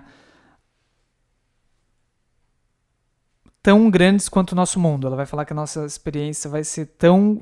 A nossa mente pode ser tão grande, pode se tornar tão grande quanto o nosso mundo consertando e curando. Ela vai falar da diferença entre consertar e realmente resolver as coisas e só dar espaço e pro propiciar uma cura mais profunda. Acolhendo a complexidade. Ela vai explicar um capítulo só sobre a atividade da objetificação que está por trás de todo o machismo, de todo o racismo, de todos os problemas que a gente não aguenta mais ver no mundo. E daí ela vai ter um, um capítulo que eu acho maravilhoso que chama Digerindo a Experiência, porque ela fala que quando a gente não tem visão, a experiência fica mal digerida, assim, a gente tem a gente fica regurgitando, não sei vocês, né, mas o passado, você entende? Igual aquela aquele alho exagerado que você come e ele fica voltando, aquela cebola, sei lá o quê. A gente tem isso com o passado, vocês entendem? A gente tem isso com a nossa própria vida. Enfim, esse e além, e além do ceguismo e do, do, do vidismo. Tem um capítulo só sobre como a gente ir além dessa noção de, ah, eu não vou me vincular a nenhuma tradição espiritual, porque é um, uma coisa duvidista. Assim, eu fico pseudo-cético, mas eu não sou cético com a minha própria visão. Ou ceguismo, aí eu me vinculo e dou minha vida para uma tradição, vira uma coisa meio seita. Então, daí são esses dois extremos. Esse livro é maravilhoso, a gente estudou ele na comunidade O Lugar org, onde que eu conduzo online.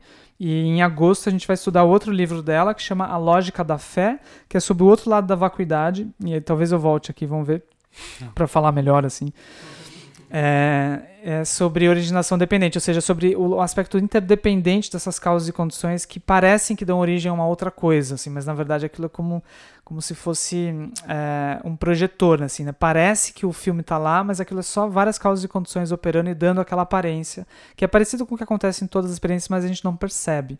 Então, a lógica da fé, quem quiser está convidado para esse grupo de estudos online, a gente faz com umas 400 pessoas ao vivo por três meses a partir de agosto, o lugar.org. Em breve a gente vai divulgar por lá. Então, essa é um jeito assim de se conectar com os professores. Se você quiser agora fa fazer alguma coisa agora, na sua própria experiência, eu acho que uma das coisas que você pode fazer é trabalhar com essa ideia do mapa e do território. Então, significa assim: você pega alguma coisa que é o seu mapa. É uma prática parecida com o que a Elizabeth Matznagel fala, que chama não faça disso uma coisa, só que é mais simples. Eu vou descrever bem mais simples que está no A Lógica da Fé, né? Tá nesse livro. Então, uma coisa que você pode fazer é pega uma coisa que você está nomeando. Por exemplo, crise. Por exemplo, namoro. Por exemplo, Daniel, né? Aquela pessoa. Por exemplo, é, insatisfação, sei lá, desconforto, angústia, sei lá. Pega esse nome e agora esquece o mapa e vai para o território. Ou seja, tenta ver ao que se você se refere. Usa essa pergunta. Sabedoria se faz muito com perguntas. Ao que você se refere ao falar sobre. Ao que você se refere ao falar essa palavra. Daí você vai para o seu corpo primeiro. Tenta ver se alguma coisa que está acontecendo no seu corpo é isso. Aí você vai ver que talvez você encontra partes do corpo que não seja isso. Aí você fala, mas a minha respiração está alterada. É isso, isso é insatisfação. Aí você pega qual. A sabedoria tem uma precisão, assim, ó, bem do frescor do momento. Qual parte da respiração? O ar entrando, que é a insatisfação? O ar saindo? O ar saindo agora? Agora? É esse? Se é esse, já passou. Ou é esse? Ah, é esse. Então, qual o momento do ar entrando? É agora ou é agora? É quando ele começa a sair, ele começa a entrar, e você fala, mas peraí, eu tô só vendo minha respiração. Não, eu tô com insatisfação. Aí você volta de novo pro conceito. Aí você fala, não, peraí, ao que eu me refiro? Vum, cai de novo. Se você fica fazendo isso, por um tempo você vai perceber que seu sofrimento só existe no mapa. Ele só existe no mapa. Não, eu tô magoado porque ela falou três coisas para mim que eu não. Daí você fica falando essas três coisas para você mesmo, sustentando sem perceber. Mas o que que tá acontecendo? Ela tá lá no chuveiro, vamos supor que ela tá tomando banho. Ela tá falando essas três coisas? Não, ele, ela tá como um mantra, igual tá na tua mente, ou ela tá só cantando Djavan, sei lá. Aí você ouve, vai pra realidade. Ah, ela tá cantando Djavan. Não, mas ela tá cantando Djavan, mas tá por dentro, ela tá mantendo a visão. É ela que tá mantendo a visão ou você que tá mantendo a visão? E daí você começa a perceber que aquele, aquele território da experiência tá muito mais dinâmico, impermanente, aberto. E aí você começa, você começa a se relacionar com isso, quando ela sai, se você segurou as três coisas que ela falou, você fala assim: senta aí. Agora me explica por que, que você falou aquelas três coisas. Mas se você ouviu o Djavan, você fala: qual música era? e daqui a pouco, você entende? Então daqui a pouco aquilo vai girando, ela vai girando, vai girando, vai girando, e você vai vendo que a liberação da experiência é só você ficar com a experiência. Ela mesmo se autolibera. E o problema é você ficar com o mapa. Então você pode fazer isso em situações assim, você pode fazer isso com emoções, mas sempre vai para o corpo. Não, o ponto é você não encontra a não encontrabilidade de algo que seria o referente daquela, daquela palavra é a vacuidade disso. Ou seja, não tem crise na crise. Tem só várias coisas que não são bem crise. Não tem ciúme no ciúme não tem. É, e o ciúme, se você tira uma das coisas, aquilo desaba. Então, como é que pode uma coisa existir se você mexe na outra, aquilo desaba? Não, entendeu? O Daniel, se ele existe mesmo e você tira eu da sala, se eu me tira da sala, ela, ele fica. Então, como é que você pode falar, não, eu tiro o Gustavo, o Daniel some? Não, então que Daniel era aquele, né? Que estava inseparável do outro, do outro elemento. Então, as, as coisas, elas, porque elas são interdependentes, é, a gente vai perceber que elas são vacuidade. Só que isso é mais. A gente vai ser o tema do próximo encontro. Mas aqui você pode simplesmente olhar é, que você não encontra. Chega nesse ponto, você busca, busca, busca, busca e não encontra. Então esse não encontrar é muito liberador. É, é parecido com você achar que você tinha achar que tinha barata na tua casa e você vasculhar a tua casa e não encontrar. Daí você faz o quê? Então, é, só que se você fica assim, tem barata na minha casa, você fica com o conceito, com o mapa. Então você pode fazer isso desse jeito que eu expliquei, ou você pode fazer uma listinha para as pessoas mais nerds, assim, mais sé sérias, bonitinhas, disciplinadas, sei lá o quê. O Marx faz a lista. É, faz uma lista, assim, ó, de umas três, quatro teorias que você tem sobre a realidade. Uma reunião. É, é, uma reunião sobre isso. Faz uma, teoria, faz uma, uma lista assim, ah, eu acho que as pessoas não deveriam chegar atrasada, eu acho que atraso é desrespeito, eu acho que relação é isso, é, e vai, vai falando. E vê se a vida bate com isso. Ou se isso é, sempre te leva a sofrer. Porque as pessoas continuam chegando atrasada e você sempre acha que é desrespeito, e às vezes é só outra coisa. às vezes é só outra coisa. Então é aquilo sempre você está se relacionando com uma coisa que você mesmo está sustentando sem perceber. Aquilo não está lá como parece. Então as teorias todas da realidade não estão batendo com a realidade que é muito mais legal, dinâmica, aberta. Então, isso é uma prática que você pode fazer de, de vacuidade. Né? Outra prática é você olhar sofrimentos antigos e ver como você. Por que você não se identifica mais? Eles quase que viraram um sonho, eles são meio substanciais. Você olhar lembranças e lugares que pareciam ser muito sérios na época, tipo a oitava série. Era definitivo, né? Era muito importante. Mas o que, que é a oitava série, né? Então daí você começa a é, entender que aquilo pode ser muito sólido e ao mesmo tempo muito insubstancial ao mesmo tempo. E, e uma coisa não tira a outra. Aquilo aparece, mas não está lá. Então, trabalhar com bolhas antigas que você já consegue fazer piada delas ou cenas bem do passado. Você vai ver também que algumas das cenas, esses dias eu estava ouvindo um relato de uma, uma das noites mais importantes da vida da pessoa, que foi quando ela tava, foi pro hospital, foi um momento muito marcante, mas pensa, ela estava assim, ó, Eu não lembro se eu fui na ambulância ou não fui na ambulância. Eu não lembro se era uma ambulância. Ou seja, no momento que ela mais estava viva e ela confunde com uma sonho ou lembrança. Você não sabe o que, que era. Era uma ambulância era um carro normal? Não lembro. Então, a gente vive um pouco assim, não é só que ela tá confusa e lembrando. As experiências são meio assim. E uma ambulância também não é bem uma ambulância, né? É um carro, né? Vamos ser bem sinceros. Então, a gente começa a entender que as, as, a natureza das coisas não é tão definida como parece. E você começa a se sentir mais livre, mesmo em coisas que parecem estar definidas. Então, o mundo parece que não vai nos pesar tanto, vai surgir uma leveza dessa prática, né? E aí tem várias que você pode fazer, mas essas contemplações são simples para a pessoa começar a tatear um pouco esse aspecto de não encontrabilidade das coisas. Trilha você pode fazer, olhar mapa aí no bairro você pode fazer, que é bem simples mesmo. Você fala, nossa, me falaram tanto desse bairro, esse bairro é maravilhoso. Daí você vai lá, e aí, o que, que é maravilhoso, né? O que, que é maravilhoso? Daí você vai, às vezes, com a pessoa e a pessoa te introduz no mundo mágico daquele bairro a partir dela. Daí você vê que o bairro é legal se você for ela. e daí você entende que o bairro onde ela tá é inseparável da mente dela, porque daí ela vai ver aquela. Ela, ela olha de longe e fala, lá é a Verônica, o café da Verônica. Daí você fala, mas tá fechado, é só uma porta. Daí ela vê a Verônica, entendeu?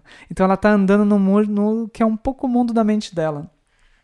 Mas isso também é legal de fazer. Você vai percebendo a coemergência e o aspecto de que aquilo que ela está chamando que é o, o, lugar da Verônica não está bem ali, porque você não está vendo. E o que você está chamando que é só uma porta fechada não está bem ali, porque o outro está vendo outra coisa. Então você vai brincando com as várias bolhas assim e você vai trocando um pouquinho a solidez aparente da realidade. Isso é uma prática ativa assim de, de vacuidade simples no cotidiano. Mas não acho que é só isso. Isso pode te levar à iluminação não pare aí. E aí, para nos ajudar a compreender também um pouco do que está acontecendo no mundo nessa primeira quinzena de março de 2020, temos exemplos, alguns gravados na lavanderia e outros que o Gustavo gravou posteriormente, diretamente dos estúdios do lugar e do curso das emoções, de como contemplar a vacuidade de forma mais prática, utilizando alguns dos fenômenos que têm tomado a atenção da sociedade e o debate público nos últimos dias. Vamos lá! É, quando você está disposto a olhar assim, tudo vira exemplo, né? Então, por exemplo, é, eu vindo para cá, eu percebi que a gente tem essa tendência de exagerar, né? Ou seja, nossa, eu vou gravar um negócio. É muito importante. Daí quase que eu escrevi um livro, né? Antes. Não, eu vou escrever um livro antes. É muito importante. Nossa, todo mundo vai ver. É muito importante. Eu não posso errar. Eu tenho que falar as coisas mais importantes. Eu tenho que falar o resumo das coisas mais importantes para não me arrepender nunca mais. O que fica um eventaço, assim. E do nada você olha e fala, cara, não é nada, né? Vamos ser um bando de cara gravando um negócio. Não tem nada, ninguém vai ouvir esse áudio, nada tá acontecendo. Na verdade, esses ensinamentos eles não vão. É, já existem dos grandes professores. A gente não vai fazer. é inútil o que a gente vai fazer.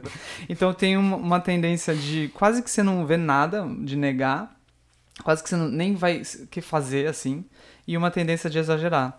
Então, a natureza do que está acontecendo, como pode a gente exagerar e negar? Então, a natureza do que está acontecendo não pode ser definida, porque caso contrário, ela não pode virar uma coisa gigantesca ou uma coisa quase que ínfame. Daí você não consegue dizer se é uma coisa gigantesca ou ínfima. Você não consegue medir o, o alcance disso, ou se isso é importante ou não é importante. Então é um pulo no escuro, assim. Se isso é verdade para uma coisa como essa, é verdade para um namoro, é verdade para um trabalho, é verdade para nossa própria vida, entendeu? Um outro exemplo maravilhoso de vacuidade recente é o que o pessoal chama de circuit breaker, ou seja, a bolsa no mundo nos Estados Unidos, no Brasil, enfim, começa a dar problema. Todo o jogo que parecia ser o mercado, né? A gente fala da economia, da bolsa, do mercado, do dólar, do euro, como se tivesse uma coisa com existência própria que nos domina, né? Que tem um, uma, uma coisa por que tem uma vida própria, assim. A gente fala, meu, deixa eu ver a vida do dólar hoje. Ele tem uma vida própria. Aí aquilo que é um mercado que parece ser uma coisa inerentemente existente, simplesmente quando tu começa, o jogo começa a dar errado para as pessoas, como um adolescente que não quer mais jogar, o que, que eles falam? Eles falam, vamos parar, vamos fechar por meia hora. Então ninguém compra, ninguém vende, naquele momento não tem mercado, não tem bolsa, você entende? Então, por que que como pode ser uma coisa que existe e do nada a gente interrompe aquilo? Então, qual é a existência daquilo, sendo que a gente que está fazendo aquilo? Se você começasse a olhar uma pessoa e ela piscasse do nada, se a pessoa tá na sala e do nada por três segundos ela some e depois ela volta, você ia começar a questionar se a pessoa tá ali mesmo ou ela é um holograma, não é? É natural. Então se o mercado ele pisca, né, tem essa descontinuidade, isso é revela a vacuidade. E você vai ver também nas emoções, o circuit breaker das emoções, de, um, de uma briga, de um qualquer que seja coisa, você vai ver que tem momentos de descontinuidade, quando você está muito com raiva, muito em depressão, às vezes você vai é, você tem filtro de barro, aí você vai às vezes só trocar o filtro ali. E aí você, naquele momento, você só está focando em trocar o filtro, você está ali nah, fazendo um esforço. Naquele momento, às vezes, você não está com raiva, nem com depressão, nem com uma crise. Você está só trocando o filtro. Às vezes dura segundos, mas essa descontinuidade, como pode uma raiva inerentemente existente, ou seja, eu sou ansioso, enfim, como pode ter uma descontinuidade. Então, naquele momento você vê, não é, não é bem assim, aquilo não tinha a existência que parecia ter. Aquilo aparecia, mas não estava lá como uma, um núcleo duro, né? Um outro exemplo maravilhoso de Olimpíadas é assim, vocês olhem, é, por que, que a gente faz um AUE para uma corrida que vai durar 100 metros? Por que, que a gente faz um AUE? Porque não tem nada acontecendo. A gente sabe que não tem nada acontecendo quando o Usain Bolt ou alguém vai, vai lá e ganha ele corre mais rápido do que todo mundo. Por que a gente sabe que não tem nada acontecendo? Veja, se isso acontecesse há uns dois mil anos, assim, e no meio da floresta, eles iam, o cara ia sair correndo e aí ele ia falar, eu ganhei, eu ganhei. E o cara, e todo mundo ia falar, bom, você corre rápido, grande coisa. Mas por que a gente paga milhões hoje em dia? A gente constrói mundos em cima daquilo. É muito interessante, porque a gente sabe que vai ser uma corrida que quase que não vai se consolidar em lugar nenhum é uma coisa que vai assim, e pronto, não tem nada, nada realmente aconteceu. Para isso, a gente precisa fazer várias linhas, a gente precisa chamar muitas testemunhas num estádio gigantesco, a gente tem que marcar aquilo, aquilo tem que acontecer a cada quatro anos, e assim que aquilo acontece, a gente começa a dar replay naquilo. Aí você tem, assim, em câmera lenta no dia seguinte, vários esquemas de como é que foi, o que aconteceu, assim, em close, em todas as partes do corpo, e a hora da chegada, e a pessoa tem que ganhar um troféu, uma medalha, e tem que guardar aquilo. Por que, que a gente faz tanto ao Porque não tem nada acontecendo. Então é muito interessante como a vacuidade não significa que aquilo não aparece, mas significa que aquilo é totalmente montado, não tem realmente uma vitória ali. Mas ao mesmo tempo, se a gente não percebe isso, a gente começa a se orgulhar, você entende? A gente se perde. A pessoa daqui a pouco entra em depressão porque ela não é mais a pessoa que mais que corre mais no mundo. Tem nada, correr mais não é nada, entende? Então isso tudo são jogos assim sutis que a gente toma como sendo real, a gente fica sério e aí a gente perde a gente perde a vida, né? O aspecto lúdico ali que se manifesta sem de fato virar aquilo. Isso é a vida. A vida é uma coisa que aparece, se manifesta, ela nunca de fato vira como uma atriz, né? Se você realmente espreme uma atriz, um personagem, né, de uma atriz, você vai ver, bom, ela é atriz, então o personagem é a liberdade dela se manifestando, né? Mas não é que tem uma atriz além, a, a, atriz é a capacidade de manifestar. Então por isso que se diz, o personagem é a atriz e a atriz é o personagem, ou seja, a forma, o que ela está manifestando é vazio, que é a liberdade de manifestar formas, só que essa liberdade não é outra coisa que não as próprias formas que ela manifesta. Então é muito bonito, o Sutra do Coração ele vai ter essa frase, né? Forma é vazio, vazio é forma. Forma nada mais é do que vazio, vazio nada mais é do que forma. Um dos exemplos mais legais também que eu, eu encontrei da vacuidade está no Tao Te Ching, ou Tao Te Ching, ou do Lao Tse, né? O Lao Tzu. Nunca sei direito como pronunciar certinho. Essa grande obra tem um dos versos é, que fala exatamente da vacuidade. Ela diz assim: 30 raios convergem ao centro da roda a utilidade está no vazio entre os raios, ou seja, justamente o eixo que faz a roda girar. Se a roda fosse uma coisa fixada sem espaço, ela não seria útil.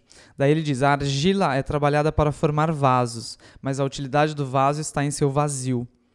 Portas e janelas são feitas para uma casa, a utilidade vem do vazio na porta e na janela. Você entende? Portanto, podemos possuir o que está lá, mas é na vacuidade que está a sua utilidade. Então, na verdade, a coisa mais legal da vida é o espaço, é aquilo que a gente não consegue agarrar. E quando a gente percebe isso, a, o, o apego começa a perder sentido, a aversão começa a perder sentido, porque o que a gente quer é desfrutar do espaço, não exatamente dos eventos. E nós somos uma, uma sociedade focada em eventos, né?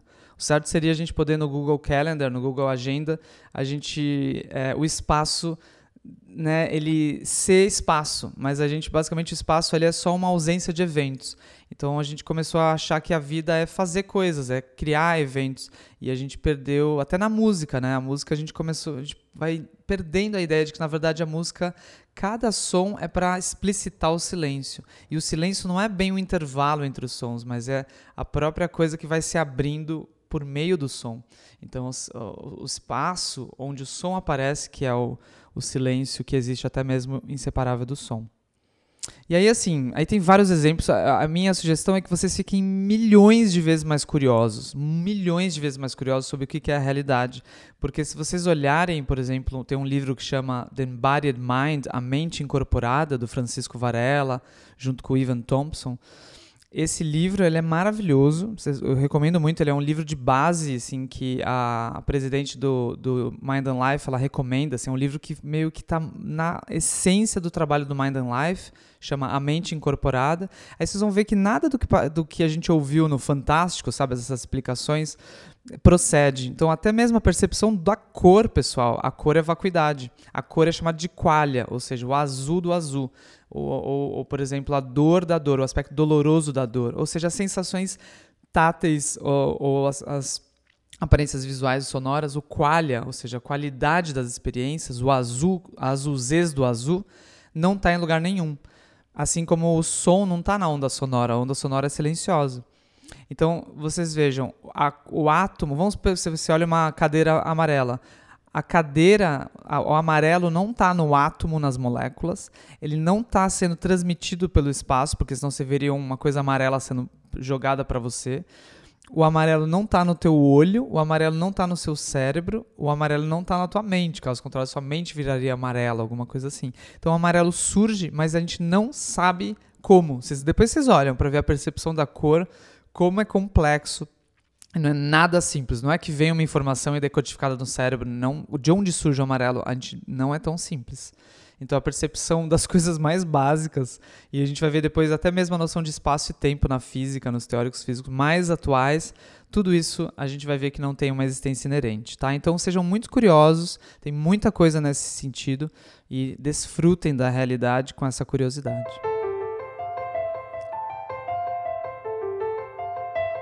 Bom, Agora é o momento da pergunta maluca e a gente vai customizar ela para encaixar melhor no nosso tema. Você consegue apontar, Gustavo, algum exemplo da sua vida em que essa visão da vacuidade tenha se aberto e te ajudado a lidar melhor com algum sofrimento que parecia muito real, muito concreto? Olha, como praticante, eu acho legal a gente nunca reificar. Reificar significa você é, realmente concluir que algo aconteceu. Então, por exemplo, quando você descreve a tua vida, tem que tomar muito cuidado para você não falar assim: quando a, a vacuidade abriu e me levou para uma verdadeira transformação. Agora vamos lá, Gustavo. Vamos conversar. Vamos conversar com a Isabela. Isabela e a Nelly. Deixa eu chamar ela aqui. Ela vai dizer assim: o quê? Porque ela me viu, né? Nos últimos 10 anos. Ela viu. Daí ela viu, não viu nenhuma vacuidade, nenhuma transformação, assim, né? Indo para algum lugar. Viu o território território. ela né, tá vendo o território, exatamente. Ela tá vendo o que de fato tá acontecendo. E o que tá acontecendo é isso: eu tô acordando, tô dormindo, tô comendo, entendeu? Uma coisa meio assim. Então é muito. Tem que tomar muito cuidado, é perigoso essas narrativas, né? Que a gente vai colocando na vida. Daqui a pouco a gente acha que a nossa vida é isso mesmo. Então, se a gente for bem honesto, a nossa vida, ela às vezes, dependendo de como você olha, ela não é nada, dá vontade de se matar. E dependendo como você olha, é uma grande coisa. Você fez muitas coisas, você ajudou os seres. Então, ficar nesse paradoxo de que a tua vida, na verdade, não é quase nada mesmo assim, e ao mesmo tempo é maravilhosa, é muito interessante. Então, é, eu acho que tem vários momentos em que a gente não, eu não acho que a gente deve pegar isso como uma, uma conquista nossa. Você faz sentido eu falar para você assim? Ah, quando abriu o céu para mim, nossa, aí eu vi o céu. A pessoa vai falar, o céu tá lá, Gustavo. Se você vê, você não vê. Entendeu? Se você entende, você não entende. Não faz disso uma coisa sua. Não transforma isso numa epopeia, numa narrativa de você está vendo cada vez mais o céu. foda-se, entendeu? O céu tá lá. Então, essa é a natureza das coisas. A natureza das coisas tá lá. Quer você veja, quer você não veja, as coisas são impermanentes. E elas são impermanentes porque elas são insubstanciais. Então, claro, vários momentos, todos nós, tom, a gente vai encontrar é, é, exemplos continuamente da vacuidade, porque não tem nada que não seja exemplo da vacuidade. Então, não é uma grande coisa você sacar um exemplo da vacuidade, entendeu? Eu acho que para mim é, isso começou a ficar mais nítido assim com o sofrimento de, de ter o meu chão tirado daquilo que eu achava que estava totalmente consolidado. Eu percebi que acaba em um dia, acaba numa fala. Como é possível uma coisa que está consolidada acabar numa fala? Não, é, não é, se isso aqui existe mesmo, eu não posso simplesmente falar não existe e aí não existe. Entende? Daí, eu, mas como pode? Então, um namoro acabar é uma coisa assim, né? Se você, quanto mais você acha que o namoro existe, mais quando ele acaba, você sofre. Entendeu? Então, por isso eu fiz o voto. Assim, eu falei assim: quando meu próximo namoro, que eu perceba desde os primeiros dias que ela não é minha namorada. Fiz esse voto, assim. Que eu sempre, pelo menos uma vez por semana ou por dia, se eu conseguir olhar ela e falar assim: não tem nada. Eu tô só morando na, numa casa com alguém. E ao mesmo tempo, claro, eu não nego a experiência das pessoas falarem que eu fui casado, que eu sou casado. Mas eu sei que eu não sou casado, porque eu fui olhando. Não teve nenhum momento, eu garanto para vocês que nenhuma das coisas em nenhum momento causou o casamento. Porque eu mesmo montei a festa. eu vi ponto e eu, e eu tenho uma empresa, né? E eu te garanto que minha empresa não existe. Eu montei, eu sei. Eu olhei, eu sei onde ela está hospedada. Eu, eu comprei o domínio eu sei que ela não existe. Eu sou a pessoa que mais poderia falar que ela existe, certo? eu trabalho nela o tempo inteiro. Mas eu sei que ela é só encontros pelo Zoom que poderiam acontecer sem empresa. Um domínio que não garante nada. Quem, todo mundo tem domínio, não é nada. Não é nada. CNPJ não é nada. Não é, eu garanto para vocês, porque eu vi momento a momento que nenhum momento causou a empresa. Então, quando acabar, eu vou sofrer mas pela ilusão de, de achar que tem, entendeu? Então eu acho que o fim do namoro me marcou bastante e especialmente a experiência do, do, do mundo emocional do outro não ser dinâmico, né? Eu lembro que eu buscava por certezas, eu falava assim, você me ama mesmo? Então, esse é o sofrimento. O sofrimento é o mesmo. Você me ama mesmo. Como se tivesse uma placa de ouro eterna dentro do. O coração da pessoa não existe mais, não tem uma coisa tem só uma placa dizendo amor Gustavo Gitt com meu RG lá dentro, assim. E não pode mudar meu RG nem meu nome. Tem que ter uma coisa que sou eu. eu boto minha foto também, minha, minha foto de todos. Não tem, você entende? Não tem como ter essa placa. É um coração. É um negócio vivo. E o coração e o mundo emocional, você não existe para não, não tem nem Gustavo lá dentro. O que tem lá dentro é assim. Nada disso é Gustavo. Daí você pergunta pra pessoa: o que, que eu sou pra você? Aí lá dentro é assim. Daí a pessoa fala assim: nada! daí, daí você fala: nada mesmo, né? Nada mesmo. Aí você volta com aquilo. No dia seguinte você fala: você me ama mesmo? O que, que eu sou pra você? A pessoa fala: tudo. Então, eu acho muito legal. Se você estiver em crise ouvindo esse podcast, assim, se alegra. Você está no momento perfeito para ver a vacuidade, se alegra. Se você estiver em crise, vendo esse podcast, é uma alegria. Só não se mata, que você vai ver que isso vai girar de um lado para o outro, de um lado para o outro. Num dia você vai ver que tudo é perfeito, no outro dia você vai ver que tudo é horrível. Num dia você vai ver que a pessoa é a pessoa mais importante da tua vida. No outro dia você vai ver que é a pessoa que mais destruiu a tua vida. então, isso só é possível pela vacuidade da pessoa. A pessoa que pode num dia ser um monstro, num dia ser é, a pessoa mais importante, sem ter mudado nada, você nem encontrou a pessoa. não fez mais nada. Você só tá pirando com a tua própria visão. Aí você vai falar, mas Gustavo, é, você tá pirando na sua visão, mas ela ou é monstro ou é importante. Não. A natureza dela, ela é inseparável da sua visão e não tem uma visão que de fato dê conta da natureza dela. Então a natureza dela está além de monstro e além de a pessoa mais especial da sua vida e lide com isso. E lide com isso sem fixar. Se você fixar num, você vai se surpreender com o outro. Ou seja, quem fixa como uma pessoa especial, de repente o outro vira um monstro.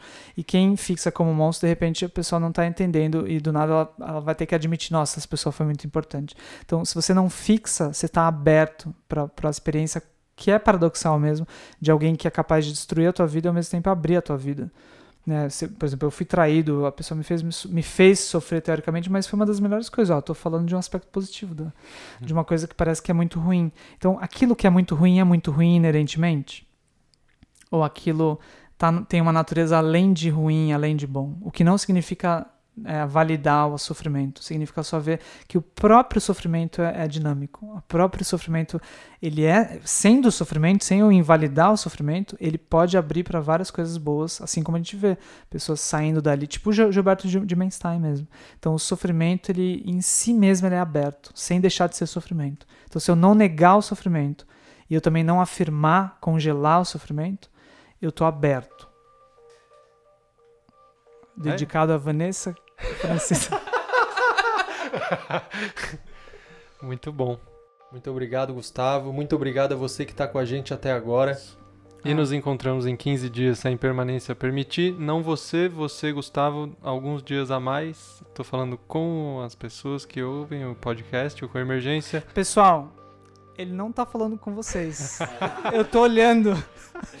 Eu tô olhando aqui. Vocês estão imaginando que ele tá falando com vocês, tá? Então agora, ele tá mesmo falando com vocês ou não? Essa é a pergunta.